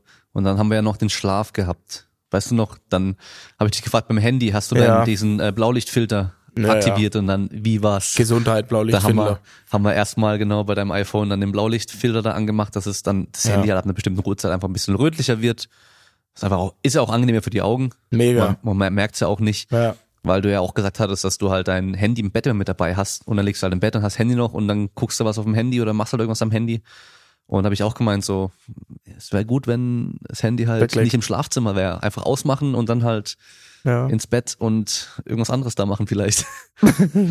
Aber so, ich meine generell äh, Schlafrhythmus und sowas hat sich glaube ich auch ein bisschen geändert ja. insgesamt. Ja, auf jeden Fall. Auch das ist bewusst, äh, auch einfach bewusster geworden. Ja, ich also äh, ich schlaf deutlich mehr, würde ich sagen. Ähm, hab ja auch äh, die die Beischiene ja um die Zeit äh, mir ja auch geholt oder die Knirscherschiene. Also weil ich ja auch so ein bisschen ein Kauer bin äh, oder ein Knirscher und Beißer bin nachts. Ähm, und ja, und da habe ich das, also dann eben auch mit dem Handy, ne, das sind, das sind Kleinigkeiten, die aber echt, also man merkt es, man steht morgens auf und man ist anders erholt. Man ist wirklich, man ist anders erholt. Es tut nichts weh, ist nichts irgendwie, ne, jeder kennt es ja, wenn man morgens so aufsteht äh, und denkt so, oh, noch so ein bisschen unbeweglich und weiß was ich. Äh, und klar, ein bisschen hat man das ja immer, aber das, auch das ist eigentlich also völlig anders. Ne? Ich kann aufstehen und bin eigentlich sofort, denk so, ja, okay, können wir mal ein bisschen was machen, Kaffeemaschine an, los geht's und der Tag kann kommen. Ne? Ähm, und ja, und sonst war das immer ja, ja, sehr, sehr un, ungetimt, sehr unregelmäßig. Habe ich halt auch nicht so drauf geachtet. Äh, wie gesagt, Handy, klar, immer dabei. Pff, äh, hat ja da nicht so interessiert, aber ja, es macht schon alles viel aus. Also ich glaube, insgesamt kann man halt sagen, alles geht jetzt professioneller an. Also Definitiv. sei es Ja. jetzt wirklich das, das Training und alles, aber halt auch vor allem alles drumherum, was dazugehört, noch Genau. eben die Erholung, die Ernährung und ähm, man, wir dürfen auch nicht vernachlässigen natürlich, dass du halt aktuell nicht arbeitest. Ja, klar. Das macht natürlich, das ist einfach auch Belastung, die halt wegfällt. Ja. Ähm, die kommt da auch noch mit rein, ist natürlich auch nochmal positiv natürlich. Kann, also man könnte natürlich auch glauben, oder es könnte in manchen Fällen auch ein bisschen negativ sein, weil du halt jetzt nur noch Nur den Sport, Sport hast, mach, ja. genau. ja. Und Pokémon Go. Ja. ja, ab und zu ist gerade so eine Phase. Ja, ja. Nee, aber so, das ist natürlich auch nochmal eine Sache, das könnte dich halt sonst auch ablenken, was ganz gut ist. Ja. Aber andererseits kann es natürlich auch wieder stören, weil du halt immer so im Hinterkopf hast, oh, ich muss morgen wieder früh aufstehen und äh, zur Arbeit und kann dann erst nachmittags stoßen und dann muss ich dann äh, zu spät in den Kraftraum wieder und so. Das sind ja alles Sachen, die halt da irgendwie Mhm. Ja, klar. auch ja, negativ, eben, aber auch positiv sein können. ja, wie du halt sagst, und dann wird eben auch alles später und dann sind wir wieder beim Thema Essen und dann sollte man Mhm. eigentlich noch frisch kochen oder frisch sein Essen zubereiten und so, ne? Also, ja. Zeitlicher Faktor ist immer ein großer. Ja, auf jeden Fall. Klar, das ist immer, da ist natürlich gut, wenn du halt nicht arbeiten musst, dann kannst du dich Ja. halt auch eher drum kümmern, dann ist auch das ganze Kochen noch weniger Stress auch, weil ich meine, klar, wenn du halt dann jedes, jede Mahlzeit direkt kochst, dann, es dauert natürlich länger. Ne? Ja. Aber ist ja dann auch wieder gut, weil es halt meistens auch besser schmeckt. Ja, schmeckt richtig geil. Dem letzten habe ich Zwiebelrausch gemacht, das selber gemacht. Habe ich gesehen, ja, auf Instagram. ja, ähm, gab's beim Training, also so die ganze Planung, die wir jetzt durch haben bisher, irgendwas, was dich überrascht hat? Was du irgendwie so nicht erwartet hättest? Oder wo du sagst, okay, dass wir das so und so machen, finde ich jetzt komisch oder hat mich überrascht? Oder war da alles so für dein, für dein Verständnis, ähm, wie sagt man, sinnhaft? so direkt, auf den ersten Blick auch. Ja, ich sag mal so, wenn man das dann mal gehört hat, dann, dann macht es schon Sinn. also wenn du das dann erklärst und sagst, warum wir das jetzt so machen. Ähm, ja, ich muss ehrlich sagen, also das Vertrauen war ja von Anfang an ziemlich hoch, auch von meinem, äh, vom Disziplintrainer, ne, vom Peter Salzer. Auch der, wo, jetzt, wo wir da letztes Jahr uns mal zusammengesetzt haben und so und ich dann auch mit ihm gequatscht habe, dann sage ich, ey, Peter, was machen wir mit dem Knie? Ich weiß, du hast schon, also er hat ja einen Haufen Athleten, die er trainieren muss und ähm, kann ja dann von ihm auch einfach nicht verlangen, dass er sich dann da rund um die Uhr sozusagen um meine Belange da dann kümmert, weil eben noch viele andere ja der Top-Athleten dann bei ihm trainieren. Und dann hat man eben da über das Thema gesprochen, da sage ich, Mensch, wie, wie, wie er denn sieht, wenn ich dich dazu nehmen würde. Da sagt er, klar, super passt, der von der Philosophie her, das, das stimmt mit unserer überein, das passt, den, äh, den kannst du da dazu nehmen, ähm, da der, also falsche Rückendeckung ne, für, für dich und äh, auch für, für das Training dann.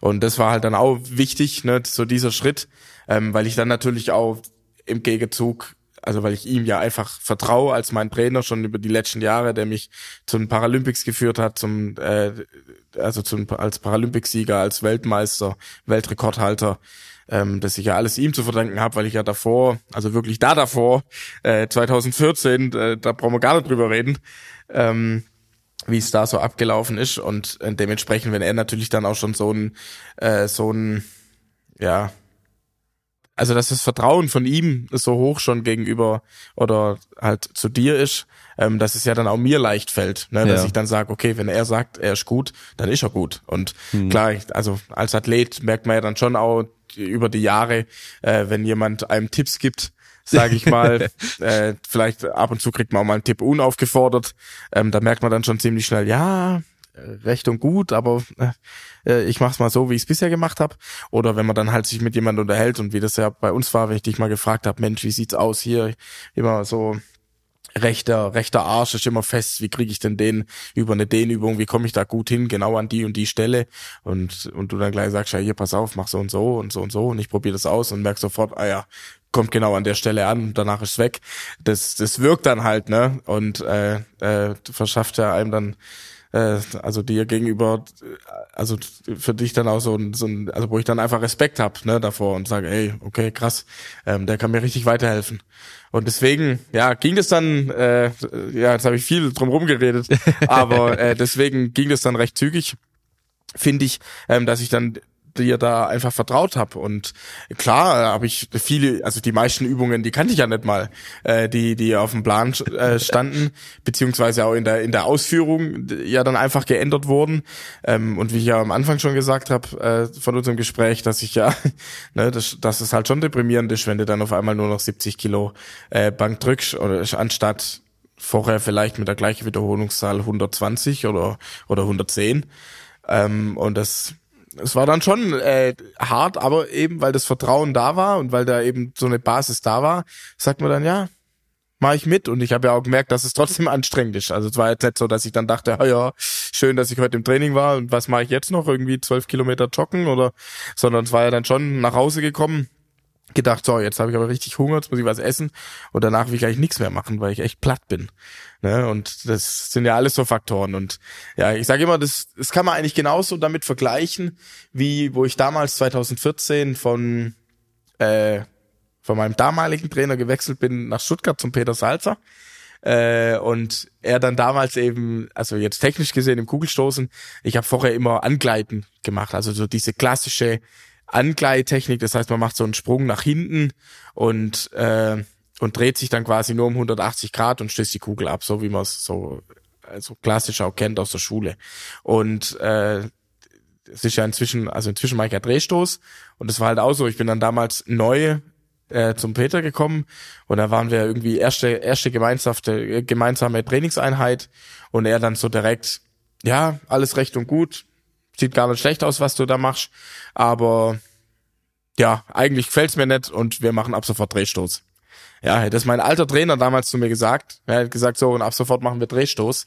Ich glaube, dann hätte ich zu ihm Vogel gezeigt und hat gesagt, äh, wo, wo, was denn? Ich, ich habe ich hab nicht mehr viel Zeit. Ich muss gucken, dass ich jetzt irgendwie an die Weltspitze rankomme oder zumindest in Deutschland äh, eben ein gewisses Niveau erreicht, damit ich, damit ich den Sport weitertreiben kann, damit es weitergeht. Ich kann jetzt keine Experimente machen mit irgendwelchen, mit irgendwelchen anderen Techniken. Und dadurch, dass es aber eben der Kugelstoßtrainer hier in Süddeutschland eben gesagt hat und, und dann sagt so, und ich bin mir sicher, mit dem Drehstoß kommen wir deutlich weiter, dann habe ich auch da nichts dagegen gesagt, ne, sondern hab gedacht, ja, der wird schon wissen und kriegen wir hin. Und auch da war es dann so. Ne? Also das, das, ja, da habe ich vielleicht auch ein bisschen Glück gehabt, dass ich da dann einfach an die richtigen Leute gekommen bin. Ne? Sei es jetzt mit Peter, sei es auch mit dir. Ähm, dass da einfach dann die richtigen Leute dann im richtigen Moment einfach immer da waren. Ne? Vielleicht ist das auch dann so ein bisschen Anziehungskraft, dass ich dann so, dass man dann vielleicht auch danach sucht ähm, als Athlet. Aber ich glaube, das ist, also da merkt man auch, wie wichtig das Umfeld eines eines Athletens ist. Ne? Und äh, wie wichtig da die Umstellung ist. Und wenn man das in Zahlen noch packt, ne, also jetzt äh, einmal im Kugelstoßen, äh, ich hatte damals eine Bestleistung von 10,54 Meter, ne, also nichts Besonderes. Und bin dann, habe dann ein Jahr später mit dem mit Drehstoß, also wo ich dann ein Jahr trainiert hatte, ähm, bei Peter habe ich dann 12,85 Meter gestoßen. Und zwei Meter, also 20 Prozent, ähm, sind also sind Welten im Kugelstoßen, ne? Und und auch das finde ich kann man wieder eins zu eins äh, übertragen. Dann jetzt in die die Phase, die ich jetzt mitgemacht habe, ne, nach 2018 in 2019 rein mit dir. Auch da, ne, ist jetzt gut, die WM steht jetzt noch an, deswegen will ich jetzt noch nicht so große Töne spucken, aber so wie es bisher ja äh, läuft, ne, mit dem Niveau, äh, wie viele Wettkämpfe ich jetzt schon über 14 hatte und 14-11 Weltrekord gestoßen habe, ziemlich früh schon, also im Juni Juni, ja, ich glaube Anfang Juni war das schon, ja, 14 Meter 11 dann gestoßen, ne, schon über Weltrekord und über Bestleistung von der letzten Saison und ich habe eigentlich das, das ganze Wintertraining äh, konnte ich eigentlich gar nicht machen, weil ich ja nur Reha betrieben habe. Also allein dadurch haben wir echt schon richtig drauf, Entschuldigung, habe ich schon richtig drauflegen können und das, ja, das, ja, im Nachgang Jetzt ist einfach zu sagen, äh, für mich zu sagen, ja, war doch geil, weil richtige Entscheidungen hört sich dann immer so leicht an. Aber damals, also immer zu den Zeiten, wo halt solche Entscheidungen anstehen, puh, ist immer nicht so ganz ohne. Aber muss halt aufs Herz hören. hm. Ja, bei uns war das ja eigentlich auch ähm, so ein bisschen Zufall, weil ich werde auch öfter mal gefragt, wie man Athletiktrainer wird. Mhm. Und ich sag halt auch immer, klar, ähm, du kannst irgendwie ein Praktikum machen, du kannst dich selber weiterbilden und fortbilden und so weiter am Schluss zählen halt die Connections auch. Ja. Und ähm, ich glaube bei, oh, wenn ich mich recht erinnere, ich habe mit dir äh, am OSP, so im Kraftraum, so mal Hallo gesagt gehabt, Ja. so, also wir haben nicht groß geredet oder so, Nee. ähm, haben uns hin, hin und wieder halt mal gesehen gehabt. Ähm, und ich glaube, einmal war dann irgendwas mit Beweglichkeit. Da hast du dann, glaube ich, versucht, eben deine Hüfte zu dehnen, Mhm. Gesäßmuskulatur und dann, ähm, weiß ich nicht mehr, ob ich auf dich zugekommen bin oder du auf mich. Du, ich glaube, du hast die eine, ja doch, du hast eine Dehnung gemacht, da habe ich ge gemeint so, hey, kann ich dir einen Tipp geben? Ähm, dann probier's mal so und so, dann kommst du da besser hin. Ähm, und ich glaube, das hat ja ganz gut funktioniert. Mhm. Und dann haben wir, haben wir ja dann, da habe ich dich dann irgendwann mal gefragt. Also dann war es schon eher so, okay, hat man sich Hallo gesagt, so und wie läuft's gut, okay. Ja. Ähm, und dann habe ich dir irgendwann gefragt wegen Podcast, weil äh, das war ja dann im Februar, März, ja, dürfte im März gewesen sein, vielleicht auch April So lang 2018. ja, ja, klar. Ich habe im Februar die erste Folge rausgebracht, also Ist es so lange her? ja, ja, das ist schon lange her mittlerweile, ja. Und da habe ich dich dann gefragt Ach, wegen dem Podcast, ähm, ob wir einen Podcast zusammen machen können. Und dann hast du gesagt, ja klar. Und dann haben wir das erste Mal so wirklich auch gesprochen und so. So richtig Ach, dann den krass. Podcast aufgenommen und so weiter. Und dann bist du ja dann irgendwann mal auf mich zugekommen. Ja. Ja. Und hast dann so gefragt, so, hey, wie sieht's bei dir aus? Ähm, Training. Ach, ist es, ich dachte, ah, leck mir. Ja, der Podcast ist schon eineinhalb Jahre her auf jeden Fall. dachte, das war schon in unserer Phase, wo wir Mit Training? schon angefangen haben zu trainieren. Nee, nee, nee, der Podcast war viel, viel früher. Der war auf jeden Ah, Fall über ein verrückt. halbes Jahr früher. Schockst du mich gerade richtig, ey. Ja, das, weil deswegen wollte ich jetzt auch fragen, so, äh, Weiß ich ja gar nicht mehr, was ich da erzählt habe. Was habe ich ihm da erzählt? Ich habe bestimmt noch eine ganz andere Einstellung. Ja, wahrscheinlich auch. Äh, du hast den mitgebracht. Ähm, dein Vater hat immer gesagt, wenn du mal groß bist, dann musst du arbeiten. Jetzt bin ich nicht groß, ja, muss daran trotzdem hat sich arbeiten. nichts geändert. ja, daran Äh. hat sich nichts geändert. Ja. ähm, aber wa- was ich jetzt dann eben gern wissen würde, wie du dann auf mich gekommen bist oder warum du gedacht hast, so komm, ich frag mal den, frag jetzt mal Damien und nicht irgendjemand anderes oder so.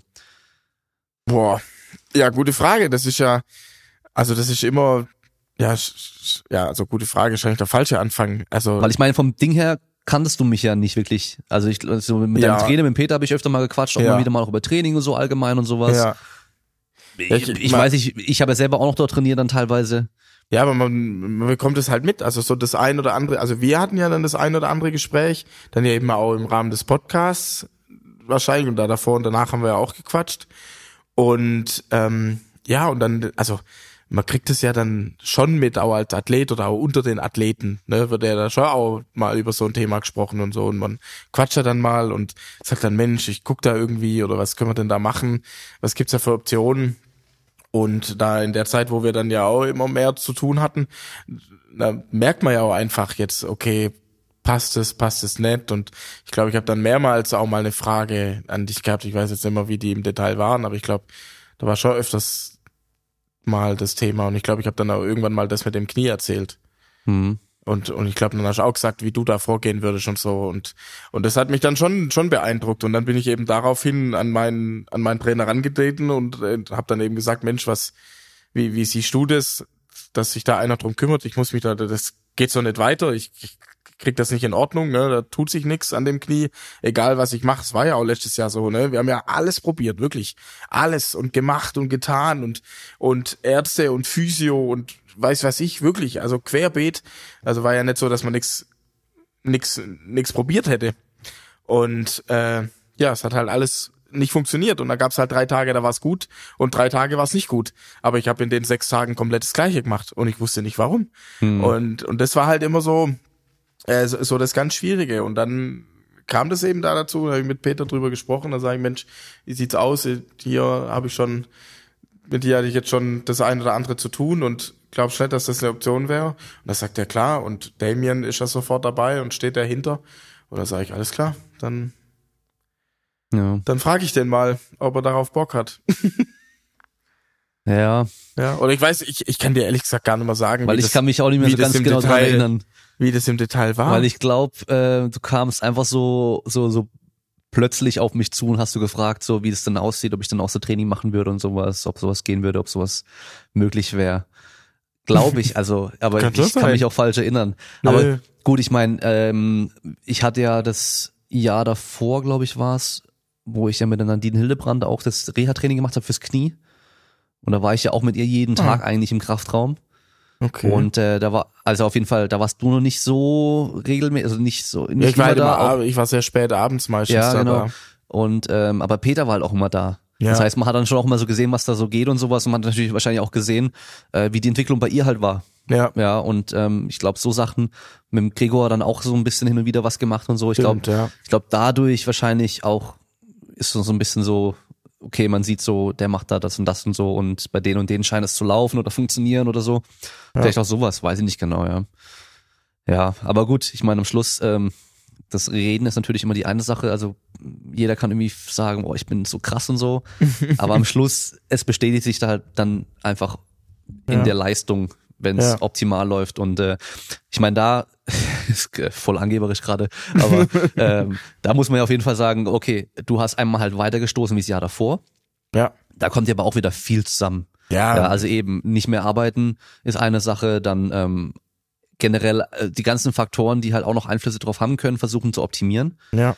Ähm, Ja, das Technik, Bewusstwerden. Technik ja. weiter äh, Technik verändern. haben wir wahnsinnig viel gemacht, auch mit, ich weiß nicht, also sowohl ja auch mit dir als auch mit mit Peter dann, ne, was wir diskutiert haben wieder und getan haben und gemacht haben und sechs Viertel und ganzer Ring oder doch nicht ganzer Ring. Ich meine, ich meine, das Ding ist ja, ich habe ja vom Kugelstoß an sich keine Ahnung. Muss ich einfach so sagen. Ich meine, okay, Muss ja auch nicht. ich weiß, es gibt so einen äh, Abwurfwinkel, Abschlusswinkel, der ist dann optimal so. Ich glaube, bei den großen Leuten irgendwie 42, 43 Grad. Einfach der Parabelflug und höhere Abwurfhöhe, deswegen haben wir nicht die 45, sondern halt dann 42 oder so, Mhm. je nachdem. Dann ähm, Beschleunigungsweg, Verringerung und so weiter, den ganzen Kram halt natürlich, das ist ja klar. Ja. Aber was ich mir halt angeschaut habe, war ja deine, deine Stoßtechnik einfach in Zeitlupe auch. Mhm. Und da habe ich halt gesehen, okay, das linke Bein, was du halt setzt, das setzt du halt auf der Innenkante von, von, vom Fuß. Ja. So vom Ballen fast schon vorne nur so. Und fängst halt an, darüber dann drüber zu drehen und zu drücken und hast halt dein Knie einfach voll verdreht. Und dann sage ich halt gleich so, hey, das wundert mich nicht, dass du halt irgendwie, Dass ich Knie dass dein Knie halt zwickt und nervt. und ähm, die allerersten Trainingseinheiten, die zwei, wo ich mit dabei war zum Zuschauen, was du so bisher gemacht hast, weißt du noch? Ja. Weißt du noch, was ich da gesagt habe? Das ist bei einer Übung. Nee. Du hast diese Nordic Hamstrings gemacht, wo du dich mit den Füßen unter ein Ah, Gerät genau. geklemmt hast. Ja. Genau, ja, und hast ja. deine Füße aber halt nach außen gedreht, Genau. auf den Boden gedrückt so und dich Mhm. drunter geklemmt. Ja. Also wie wenn man jetzt halt ähm, äh, wie so eine Ballerina so steht, dass beide Fußspitzen nach außen zeigen. Genau, ja. Ja, so hat er sich halt drunter geklemmt, mit gebeugten Knie, sich dann nach vorne runtergelassen und voll in die Kniestreckung rein. Und ich habe Schmerzen gehabt beim Zuschauen. und ich habe dich dann gleich gefragt, so, tut es nicht weh? Äh, und machst du das immer so? du, ja, wieso? Ich so, okay. Und da haben wir, das war, da hab, ich wollte eigentlich in der ersten Einheit nichts verändern. Ich wollte erstmal nur gucken, was du machst. Und dann habe ich gleich gesagt, okay, pass auf.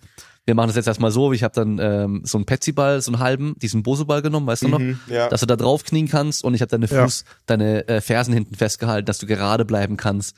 Und dann gemeint, komm, jetzt bleibst du noch ein bisschen langsamer runter und sowas. Äh, die eine Sache halt, weil das war so, das war halt, also vom Prinzip her katastrophal, vom Mhm. Ding her, ja. Mhm. Ähm, wo ich gesagt habe, okay, der Typ hat Knieschmerzen und der macht sowas. Und das Ja, geht halt so bewusst. voll gegen die Anatomie irgendwie, wo ich mir so denke, okay, das könnte auch damit zusammenhängen so ein bisschen. ja, das war so das äh, erste, was mir halt voll aufgefallen ist. Und ebenso ähnlich halt auch beim Stoßen. Ja. Und ähm, ja, also von daher, das war ja so das, ähm, glaube ich, das Größte, was ich beim Stoßen so angemerkt hatte, dass du da halt ähm, so verdreht irgendwie aufsetzt und ähm, Ja. dann halt auch, ähm, ach, ich weiß schon gar nicht mehr ganz genau. Auf jeden Fall eben im Bein setzen mit der Rotation, mit dem Anfang und so weiter, dass du ja, und auch mit dem, mit dem Rüberspringen, weißt du noch, dass du halt im Ring, du bist ja mittlerweile weiter in der Mitte zum Ring als Ja. am Anfang. Ja. Ja. Dass du, wenn du halt so weit springen musst und dann halt das Bein auf die eine Art und Weise springst, halt immer diese Auf- und Abbewegung hast. Ja, genau. Und dann halt erstmal, wenn du landest, halt diese Abwärtsbewegung wieder abbremsen musst und umkehren musst. das dauert dann zu lange einfach. Ja, genau. Und du brauchst dann unnötig Kraft dafür. Wenn Ja. du halt dann generell flacher bleibst, dass du danach dann schneller in die Aufwärtsbewegung wieder kommen kannst. Das sind so Sachen, die mir halt als Nicht-Kugelstoßer aufgefallen sind, wo halt mein, meine Erfahrung aus dem Tricken zum Beispiel reinkommt. Mhm. Was habe ich dir auch schon gesagt? Dass halt Ja, im ja. Tricken gibt's äh, ein Setup für einen Trick, der vom Prinzip her genau das gleiche ist, nur halt nicht kurz lang, sondern lang kurz. Mhm. Von der, von der Schrittlänge her, mit den zwei Schritten so. Aber auch mit dem Rotieren und alles genau gleich. Und ähm, das war halt auch so eine Sache. Ja, wie, wie halt der Skispringer, wenn der halt aufrecht da runterfahren würde und nur am Schluss dann in die Knie gehen würde, wieder rausdrücken würde, wäre es viel schwerer, als wenn er halt schon tief ankommt und nur noch in die Streckung reingeht. Ja, ja. Und so, das sind ja so die Dinge, die mir auch mit aufgefallen sind, wo es auch, glaube ich, gar nicht schlecht ist, dass ich gar kein Kugelstoß-Experte Ja, bin, aber halt immer so gut. Einfach aus einer anderen Sicht dann nochmal das irgendwie Aus der- beurteilen kann. Ja, aus der Trainingswissenschaft raus. Ne? Ja. Ja, genau. Und ähm, ja, vom Ding her, was ich, mit was ich vorhin angefangen habe, vor zehn Minuten wahrscheinlich, ähm, dass du einmal halt weiter stößt, Ja, aber ich glaube, das viel Wichtigere ist halt die Konstanz. genau. Ja, Weil- definitiv. Gib nur mal die Zahlen 2018 Wettkampf. Also beste Wettkampfleistung, dann die zweitbeste und dann so die drittbeste und was dann so noch drunter kam so. Ja, das, das kann man schon erstbeste und zweitbeste. Also ich habe 14 1402 äh, war die beste Leistung und die zweitbeste Wettkampfleistung ähm, waren dann glaub 1345 Ja. Und dann, und dann 1341, 1340, 1330, 1320. Also irgendwie da hatte ich dann ein paar. okay. Aber ich hatte nur einen Wettkampf eigentlich in der ganzen Saison 2018 über 1350. Sind wir Ja. wieder bei den 1350. und deswegen, da kommt das wahrscheinlich her mit den 1350. gell? Wahrscheinlich, ja. Ja. Und was war jetzt dieses Jahr bisher? Ich meine, jetzt hast du noch einen großen Wettkampf vor dir, die WM, ja. aber so bisher, Ja, 1411, 1403, 1401, 1394, 1390, 1388, 89. Ja, kann ich gerade so weitermachen. Geht runter bis, weiß weiß ich. was war der schlechteste?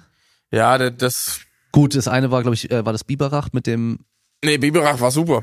Ähm, Ähm. das eine war in Schondorf, da haben wir so ein, so ein neues Wettkampfmodussystem ausprobiert, hat man voll aus dem Training Mittwochabends, also weiß ich, ist man da halt hingefahren, hat noch ein paar Stöße gemacht, da habe ich glaube 13, 13.05 oder sowas gestoßen. Ne? Also, aber es ist, also es war kein normaler Wettkampf, Ja. wie wir den eigentlich machen. Ne? und wo war das mit dem Holzring?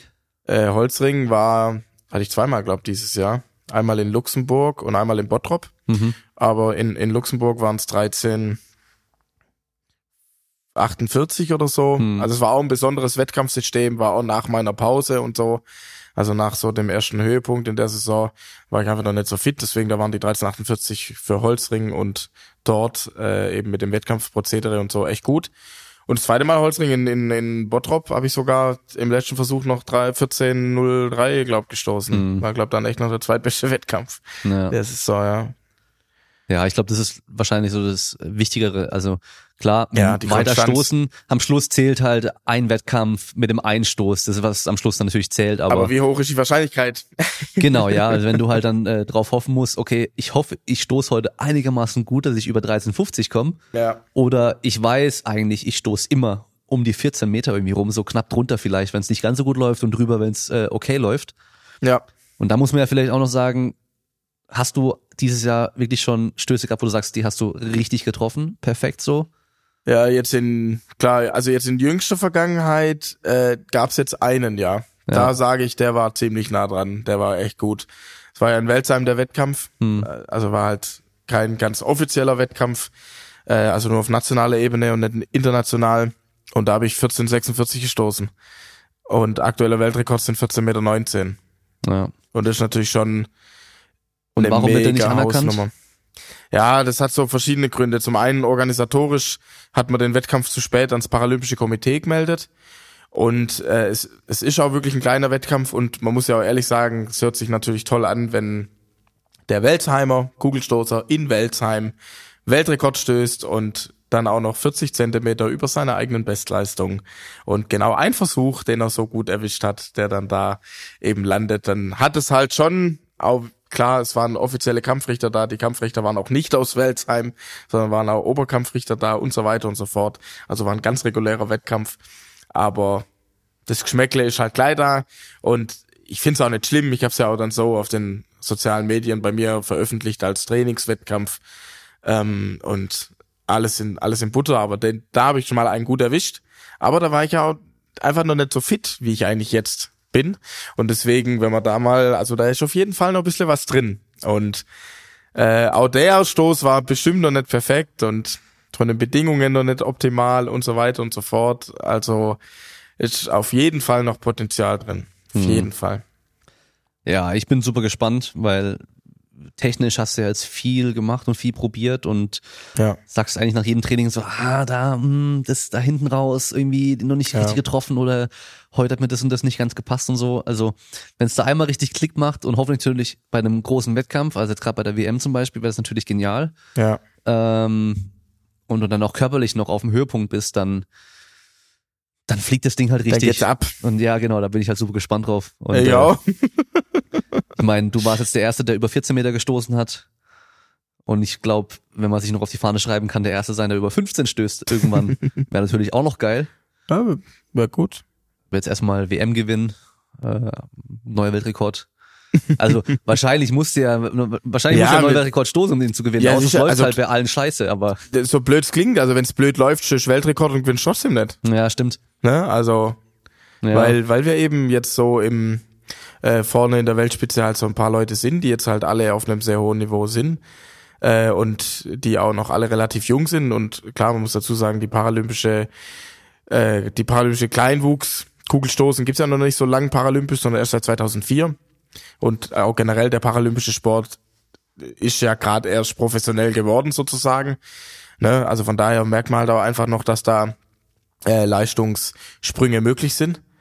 Ähm, und ja, aber jetzt was was so die Weltspitze da treibt, ob es jetzt der Pole ist, gut, der ist jetzt bei der WM nicht da, aber weil er dies Jahr nicht so gut drauf ist, oder halt eben der Brite, der Amerikaner und ich, so die von den letzten Jahren dann eben da ja, sich einfach stetig gesteigert haben, man eben merkt, das Trainingsalter nimmt da dann einfach zu und äh, so wie es ja auch sein soll. Und ja, kann man sich auch nicht ausruhen. So, sagen wir, beste Beispiel ist dieses Jahr. Ich habe am ersten, irgendwie am ersten Juni-Wochenende Weltrekord gestoßen, von 14.04 verbessert auf 14.11.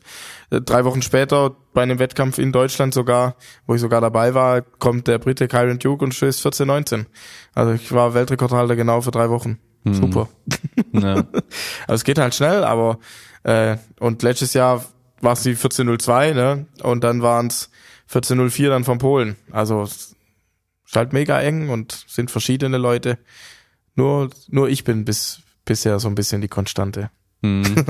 Ja, das stimmt ja. Letztes Jahr war der Pole, das hast du auch im Podcast noch gemeint, so dein, dein, Ja. dein, dein Erzfeind, Konkurrent, kann Ja. man so sagen, ähm, Ja. der hat jetzt dieses Jahr so gut wie gar keine Leistung gebracht und äh, kommt auch nicht zur WM und ist halt eigentlich weg vom Fenster, kann man sagen. Aktuell Und liest man, hört man nichts von ihm. ja, Ja, und ich, ich so, ich gehe davon aus, der kommt auch nicht mehr. Du sagst ja, du weißt es nicht, du bist mal gespannt auf nächstes Jahr, aber ich glaube, der kommt nicht mehr. ich sag, der kommt wieder. Und aber dann haben wir jetzt halt den, den Engländer, den Karen Duke, der Ja. auch noch recht jung ist und äh, der Ja. hat letztes Jahr, Der war letztes Jahr verletzt. Letztes Jahr war der verletzt und hat Ja. was gestoßen? Zwölf. Äh, 1246 war es, glaub, oder 1276 war seine PP. Eins von Ja. beidem. Und der hat ja jetzt ähm, dieses Jahr auch inoffiziell auch schon mal einen Weltrekord gestoßen, aber das war ja ähm, scheinbar bei einem Kugelstoßring, wo der ein bisschen bergab geht, gell? Ja, der den in, in, in Portugal einen Wettkampf gemacht hat. Also ich Mhm. kenne jetzt die Anlage nicht selber, aber äh, der, also Peter kennt die und viele andere Leichtathleten auch und da geht's wohl schon bergab. Aber er hat es ja auch genau. Also er hat ja auch keinen großen Hehl drum gemacht. War auch nirgends Ja. zu lesen, außer in ein, zwei Social Media Posts. Und er war 1456, glaube Ja, ich, gell? ja, ja, 14, Ja. über 14,5, ja.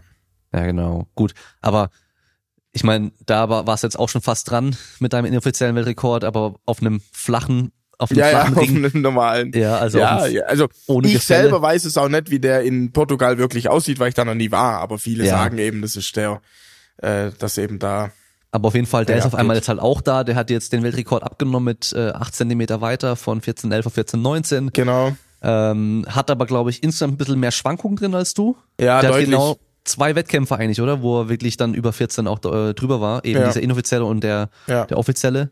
ja, Ähm, das heißt, auf einmal ist jemand anderes noch da. ja, Hilft wahrscheinlich auch, dass letztes Jahr auf einmal zwei Stück über 14 gestoßen haben, ist für ihn halt auch möglich. ja, klar, Und dann aber auch, du hast ja in Leverkusen, in Leverkusen da mit ihm, war in Leverkusen, gell? ja, Den Wettkampf gemacht, wo er dann den Weltrekord gestoßen hat. Ja. Und da hast du ja auch gemeint, ihr habt dann auch ein bisschen gequatscht und so über Training und sowas. Und äh, dass sein Trainer zu dir gesagt hätte, er ist gespannt, wer von euch äh, als erster 15 stößt. Mhm. ja. Das war dann auch so für dich nochmal so eine Erinnerung, so okay, die denken alle schon wieder an den nächsten Schritt. Und Mhm. ich äh, hänge immer noch bei diesen 13,50 und ich, im Kopf und ich rum. rede über 1350, ja, ja, ja, das ist echt so, also da, ja, bin ich vielleicht auch dann manchmal so ein bisschen zu, ja, äh, was man dann denkt und, und, und sagt, ist ja auch immer so ein Thema. Und ne, man, man ist dann auch, also so, ne, wenn man dann so selber im Kopf man sich immer so denkt, ah ja, und oh, es war schon ein weiter Weg, 1350, bin ich froh, wenn ich das nachkrieg und so. Und das ist eigentlich echt, davon muss man weg. Ne? Also man muss gleich denken, und nächster Schritt. Und jetzt habe ich 14, 11 Stunden, was machen wir als nächstes? Ne? Wo gleich weiter und ran und weiter trainieren und weiß weiß ich, und wenn geht, wieder 10 Kilo drauf und keine Ahnung, einfach so dieses, dieses, dieses, also sozusagen fort, sie Ja. fortzuschreiben, ne? Also äh, Und da muss ich sagen, da bist du nämlich im Kraftraum gar nicht so. Also so wie mit Ja. diesen 1350, da bist du eher so, äh, pack mal noch was drauf. ja, Wo ich dann, gut, das musste ich aber auch erst lernen am Anfang, gerade beim Bankdrücken. Ähm, da da denke ich so, okay, wir sind jetzt bei, was weiß ich, 120 äh, für fünf und äh, du willst dann auf einmal nochmal fünf bis zehn Kilo hoch, wo ich so denke so, da willst du nochmal hochgehen, das würde ich nicht schaffen. Also da so, so wie die Mhm. ging, würde ich nicht einschätzen, dass da nochmal mehr geht, aber da ging nochmal mehr bei dir. ja. Also das ist so, da geht einfach nochmal mehr, einfach draufpacken. ja mal, mal draufpacken und dann gucken wir, ja, ja. dann geht, dann Ja. kann ich noch mal ein bisschen mehr abrufen. Ja. Ja, Naja gut, also jetzt steht die WM noch an und dann haben wir ja nächstes Jahr dann die Olympischen, Paralympischen Spiele in Tokio. ja, Da warst du ja jetzt auch schon in Tokio zum äh, vier Tage, gell, waren es insgesamt. vier Tage, ja. Ja, um da ein bisschen äh, Medienarbeit zu machen. Ja, war für einen Fernsehsender da, für Wow Wow TV heißt der Sender. Dort recht groß. Finde ich den Namen schon so cool, Wow Wow TV. Ja. Ja, aber das war, also das war eine richtig geile und eine richtig verrückte Zeit, muss ich ehrlich sagen. Also vier Tage mit acht Stunden Zeitverschiebung oder sowas. Äh, das war heavy, das war richtig heavy. Über Nacht geflogen und so und direkt am ersten Morgen, also dort angekommen irgendwie um sechs und dann hatte ich drei Stunden im Hotel. Also meine Freundin war auch dabei. Und dann ging es um 10 los mit Sightseeing und Stadtzeigen und weiß was ich. Also das war schon, es war dann immer so irgendwie was angeguckt, ins Taxi eingestiegen, 10 Minuten geschlafen, wieder auf, wieder angehalten, wieder was angeguckt, wieder Taxi eingestiegen, wieder 10 Minuten geschlafen. Also äh, das war richtig verrückt, aber auch was, also was man da schon sieht, ja, was die nächstes Jahr für Olympia und Paralympics, was die da auf die Beine stellen, was die organisatorisch leisten, wie die Bevölkerung das schon jetzt annimmt und schon lebt und die das schon kaum erwarten können, bis es endlich losgeht, ja. Also es waren auch, also ich war nicht mal der einzigste deutsche Athlet, der zu der Zeit dort war, sondern es waren noch zwei andere da, ja. Also mit Markus Rehm und David Behre. Ähm, also zwei paralympische Leichtathleten, die gleiche Zeit in Tokio waren und die dann eben auch bei Veranstaltungen und so in den Tagen waren. Und wir haben uns bei keiner einziger Veranstaltung gesehen. Also wir waren immer bei anderen. Und aber die Veranstaltungen, wo also wo ich jetzt war, die waren immer riesig. Und wenn ich die Bilder gesehen habe, was zum Beispiel Markus gepostet hat, oder wenn wir uns auch dann irgendwie kurz geschlossen haben äh, und mal kurz irgendwie telefoniert und hey, wo bist du heute und weiß was ich und da und da und dann sieht man die Bilder und dann denkt man sich, ey, das ist nochmal so eine große Veranstaltung. Wo sind die ganzen Leute und wo haben die die ganzen Kameras her? Und weil die ja alles gibt's ja gefühlt nochmal 25.000 TV-Sender mehr oder was auch immer. Also auf jeden Fall ein Haufen Kameras. Ähm, und äh, und wir haben uns, äh, ich war dort vier Tage, Markus war insgesamt ein bisschen länger und wir, wir haben uns kein einziges Mal gesehen. Also wirklich, wir haben es nicht hinbekommen, dass wir irgendwie mal uns für eine Viertelstunde treffen können und einen Kaffee trinken, ne? weil halt immer alles durchgetaktet war und und auch jetzt, ne, jetzt sieht man schon, äh, jetzt sind, haben sie die ersten Ticketverkäufe gemacht, ähm, da kamen jetzt die ersten Berichte äh, online und das ist das ist unfassbar. Also die haben jetzt so ein Jahr vor Paralympics im Vergleich zu London. Und London war ja schon unfassbar. 2012, war ja alles voll und ausverkauft. Und die haben jetzt so die ersten Tickets haben die jetzt mal rausgegeben, ne? Also die die haben ja nicht die schmeißen ja nicht alles auf den Markt, sondern die machen das ja so nach und nach. Und es ging ratzfatz, Tickets weg und weiter geht's. Also das da freue ich mich richtig drauf, weil da wird erstens wird Stadion voll sein, zweitens wird die Stimmung super sein. Und drittens hoffe ich, dass man das dann auch äh, in Deutschland merkt. Ja. Also, ich habe ja von Anfang an schon gesagt, ich glaube, das wird richtig verrückt dort, wird richtig krass und wird alles nochmal äh, voll überbieten auf jeden Fall auch, weil die lassen da echt nichts anbrennen. Ja. Ähm, so wie sie halt eben, wenn die sagen, okay, da kommt einer hierher und ähm, wir machen vier Tage lang, ist er da und die planen halt komplett alles durch und du hast ja. äh, Sightseeing ist von A bis Z auch durchgeplant und selbst das ist geplant, ja, ja, ja, ja. dass du also halt ich, möglichst gut alles mitbekommst und ja. einen tollen Eindruck bekommst und so. Ja, also auch positiv. Also die, die, die haben dann auch wirklich alles mir gezeigt und und gemacht und waren ja, also war auch immer jemand da für uns, also für meine Freundin und ich. Dann gab's noch einen Dolmetscher und so weiter und so fort. Ähm, und ja, also es war so verrückt. Ich glaube, ich habe es mal, ich konnte glaube ein Wasser, ja, ein Wasser konnte ich selber kaufen, selber zahlen von meinem Geld. Ein Wasser, weil wir da irgendwie mal zehn Minuten irgendwo äh, mal gewartet haben auf irgendjemand und da war niemand da. Ne, da waren wir nur zu zweit, Luisa und ich. Und da und da habe ich dann ein Wasser für uns beide mit meinem eigenen Geld mit der Karte gezahlt und sonst alles, wirklich. Die haben sich von A bis Z, haben die sich um alles gekümmert. Also vorbildlicher geht's nicht. Mhm. Ja, und, und mein Highlight noch, du hast dann die äh, Zeichner und Animateure ähm, aus dem, ich glaube, Toei Studio heißt er, glaube ich, gell?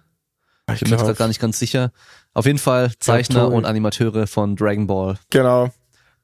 Getroffen und äh, ja. die haben dir halt sogar zwei Sachen gezeichnet. Einmal Nico in so einem Gokus Klamotten mit einem Ball anstatt einem Kamehameha sozusagen, aber nur aus einer Hand raus. Und dann noch äh, den Power Bonsai, also auch nochmal Nico in der, ich glaube im Rio Outfit, oder? Ja, genau, im, Kugelschussring. Genau, Kugelschussring mit, mit einem Bonsai. Mit einem Bonsai-Baum in der einen Hand und mit der Kugel in der anderen Hand. Ja. Richtig geil. Und das eine ist dann eben Nico Ball statt Dragon Ball. Ja. ah, richtig. Also, auch das, ne, die haben ja dann abends, also das Essen da ist ja eh, also für jeden, der noch nicht in Tokio war oder in Japan, ey, allein schon das Essen lohnt sich da hinzufahren, weil es einfach geil ist, was die da machen, ne? Weil man das einfach mal erlebt haben muss. Ähm, und da waren wir eben auch bei so einem, so einem Restaurant, es war dann eher schon koreanisch eigentlich an dem Abend, wo wir da essen waren, so ähm, Barbecue. Also so Barbecue-Style ja. eben, ähm, wurde dann das rohe Fleisch äh, kartonweise an den Tisch äh, bekommst und dann halt selber auf die Grillfläche legst und Gemüse dazu und äh, weiß was ich. Und da waren eben die, die zwei Zeichner und die kannten dann eben, also der Manager von Wow Wow, äh, TV war dann eben auch dabei und die kannten sich irgendwie. Dann haben die sich halt auch kurz vorgestellt, haben sich kurz zu uns gehockt und so. Und dann haben wir da so ein bisschen, sind wir so ein bisschen ins Gespräch gekommen, gequatscht und dann hat halt ähm, der Manager eben auch das mit, mit dem Bonsai und so erzählt und da habe ich halt auch gesagt, ja, und, und äh, ist ja so ein bisschen, also das ist in Deutschland halt dann so voll voll lustig ist mit dem Bonsai, ne? Und äh, dass man da so ein bisschen drüber scherzt und äh, und dann haben die auch gesagt, ja, dass sie das halt voll cool finden und äh, und dann haben sie gesagt, ja, sie äh, die, die zeichnen da mal was, also weil sie dann eben erzählt haben, dass sie von Dragon Ball sind und äh, also Manga Writer sind, ja, und dann habe ich von denen die zwei Bilder bekommen. Also müssen wir mal angucken, ist echt cool. Also ja, sowas, allein, dass die dann auch sowas machen und da dahinter stehen und da dabei sind und die einfach das, man hat das Gefühl, das ganze Land lebt jetzt schon die Olympischen und Paralympischen Spiele von nächstes Jahr. Ach und ähm, nach dem ersten Tag kam noch direkt auch ein kleiner Bericht über dich im Fernsehen und hast direkt irgendwie danach dann äh, Fanpost bekommen von einem jungen Schulmädchen, gell? Ja, nee, also äh, die waren ja mal die waren ja mal bei mir, also Wow Wow TV war hier in Deutschland oder beziehungsweise mit mir eigentlich auf der ganzen Welt, haben mich in Trainingslager und so begleitet und die haben eine Dokumentation gedreht. Ähm, die geht so 50 Minuten oder so. Und das kam halt dort auf den ihre Sender. Ähm, ist das eben schon mal äh, gespielt worden und ich habe dann an dem, wo ich am zweiten Tag war, das dann so eine öffentliche Veranstaltung, die halt in so einem großen, ja, in so einem, weiß ich, in so einer Halle eben mit also in so einer Showhalle, ne, wo dann eben vorne Tribüne und dann Sitzplätze wie so Theaterhalle halt, ähm, hat dann so eine Veranstaltung stattgefunden und da war dann eben so ein Teenie da und von, de, von dem Teenie habe ich dann schon Fanpost bekommen, ne? Also mit Geschenk und äh, geschriebener Karte und mit Bonsai und alles Mögliche und so Bonsai-Bäumle reingeklebt und echt total verrückt. Und auch jetzt in, in auf Instagram passiert jetzt regelmäßig, äh, dass ich dann halt so Nachrichtenanfragen krieg, äh, wo mir dann irgendwie auch äh, dann irgendwie japanische ja, Teenies oder Kinder oder Jugendliche dann schreiben und ey und meine Eltern und ich, wir haben eine Karte für deinen Wettkampftag jetzt organisiert und bekommen und ah, wir sind da voll glücklich, dass wir jetzt dass wir da eine Karte äh, erhalten können und wir werden im Stadion sein und wir feuern dich dann voll an und so. Und das ist schon ja, also er geht einem als, als Sportler und auch vor allem so als Sportler einer eher doch Randsportart äh, oder im paralympischen Sport einer vielleicht auch aufstrebenden Sportart, äh, geht einem schon das Herz auf und ich, ich Mhm. liebe es, wenn es im Stadion richtig laut ist und wenn es richtig losgeht und wenn da richtig Stimmung ist ähm, und deswegen, ja, also freue ich mich da schon jetzt schon richtig drauf, obwohl jetzt eigentlich erstmal was anderes ansteht. Ja, wer weiß, vielleicht wirst du ja dann in Japan sogar ein Superstar. weißt du, so, so in Deutschland, äh, okay, ja, Nico Kabbel kennt man vielleicht so ein bisschen, aber in Japan so ein Riesenstar. Ja, so nee, ähnlich wie nee. es David Hasselhoff gemacht hat, der dann in den USA der Megastar war. Und hier in Deutschland eigentlich hat sich keiner um ihn gekümmert. Hat So. sich keiner drum gekümmert. ja, das glaube ich jetzt nicht, aber es wäre wär ja schon schön, wenn es zumindest gewürdigt wird. Äh, also was ich ja schon cool finde, dass er ja auch, also dass er einfach auch deutsche Athleten und so anfeuern, ne? Und Mhm. da schon dahinter stecken. Und halt nicht nur oder da dahinter stehen und und jetzt nicht nur die Japaner oder so, ne? Das ist dann Mhm. schon Ja. Ja. Gut, richtig cool. aber das ist auf jeden Fall ein Ding, das äh, ist erst der nächste Schritt. Jetzt haben wir erstmal in die WM. Ja, Vorbereitung ist ja so gut wie durch. Wir haben jetzt noch, also du fliegst morgen und dann äh, ist es nochmal genau eine Woche eigentlich bis zum Wettkampf. ja, Das heißt, Sonntag. du wirst dann dort noch ein paar Trainingseinheiten machen. jawohl. Und äh, vom Prinzip her, du bist super vorbereitet. Ähm, Befehl mich. solange du dich dann dort auch gut fühlst, denke ich mal. Das wird geil. Ich bin gespannt. Ich auch. Nee, ich freue mich drauf. War eine geile Saison bisher und jetzt fehlt noch der richtige Abschluss. Genau, ja, so das i-Tüpfelchen, ja, die Krönung nochmal. Ja. ja, also von daher, das, das wird bestimmt geil. Und äh, ich, das habe ich ja auch im Podcast schon immer wieder mal auch, das haben auch viele Gäste auch schon gesagt, so, du kannst dir nicht vorwerfen, irgendwas nicht gemacht zu haben, was in deiner Macht noch gestanden wäre, so, was du hättest Ja. noch machen können, sondern du hast einfach alles so gut gemacht, wie es geht. Von Ja. daher, jetzt kommt halt noch das Resultat und äh, egal was dabei rauskommt, auf jeden Fall hast du das Jahr voll durchgezogen und äh, es lief alles richtig gut, von daher, Freue mich drauf. yes. Und dann ähm, muss ich sagen, ich will dich nicht länger aufhalten, weil wir sind schon kurz nach fünf, Ich will gar nicht wissen, wie lange wir jetzt gequatscht haben. Knapp eineinhalb Stunden, aber wir haben jetzt äh, kurz nach fünf Stunden, du musst ja noch packen und so, Ja, deine Wäsche noch fertig machen ja. und von daher sind wir am Ende von der Folge. Hast du noch irgendwas? Ich hoffe, ihr guckt's alle. Ja, genau. Und wenn ihr es nicht guckt, dann bleiben wir jetzt bei Dragon Ball, dann einfach am äh, Sonntag nächste Woche, äh, wie viel Uhr? 7 Uhr? 7.44 Uhr. 7.44 Also, also wenn ihr heimkommt vom Feiern, direkt Fernseher anschalten. 7 Uhr 44, beide Hände zur, zum Himmel hoch, gegen Hidama wie bei Dragon Ball und die Energie nach Dubai rüberschicken zu Nico, damit er das Ding noch weiter feuern kann. Danke euch.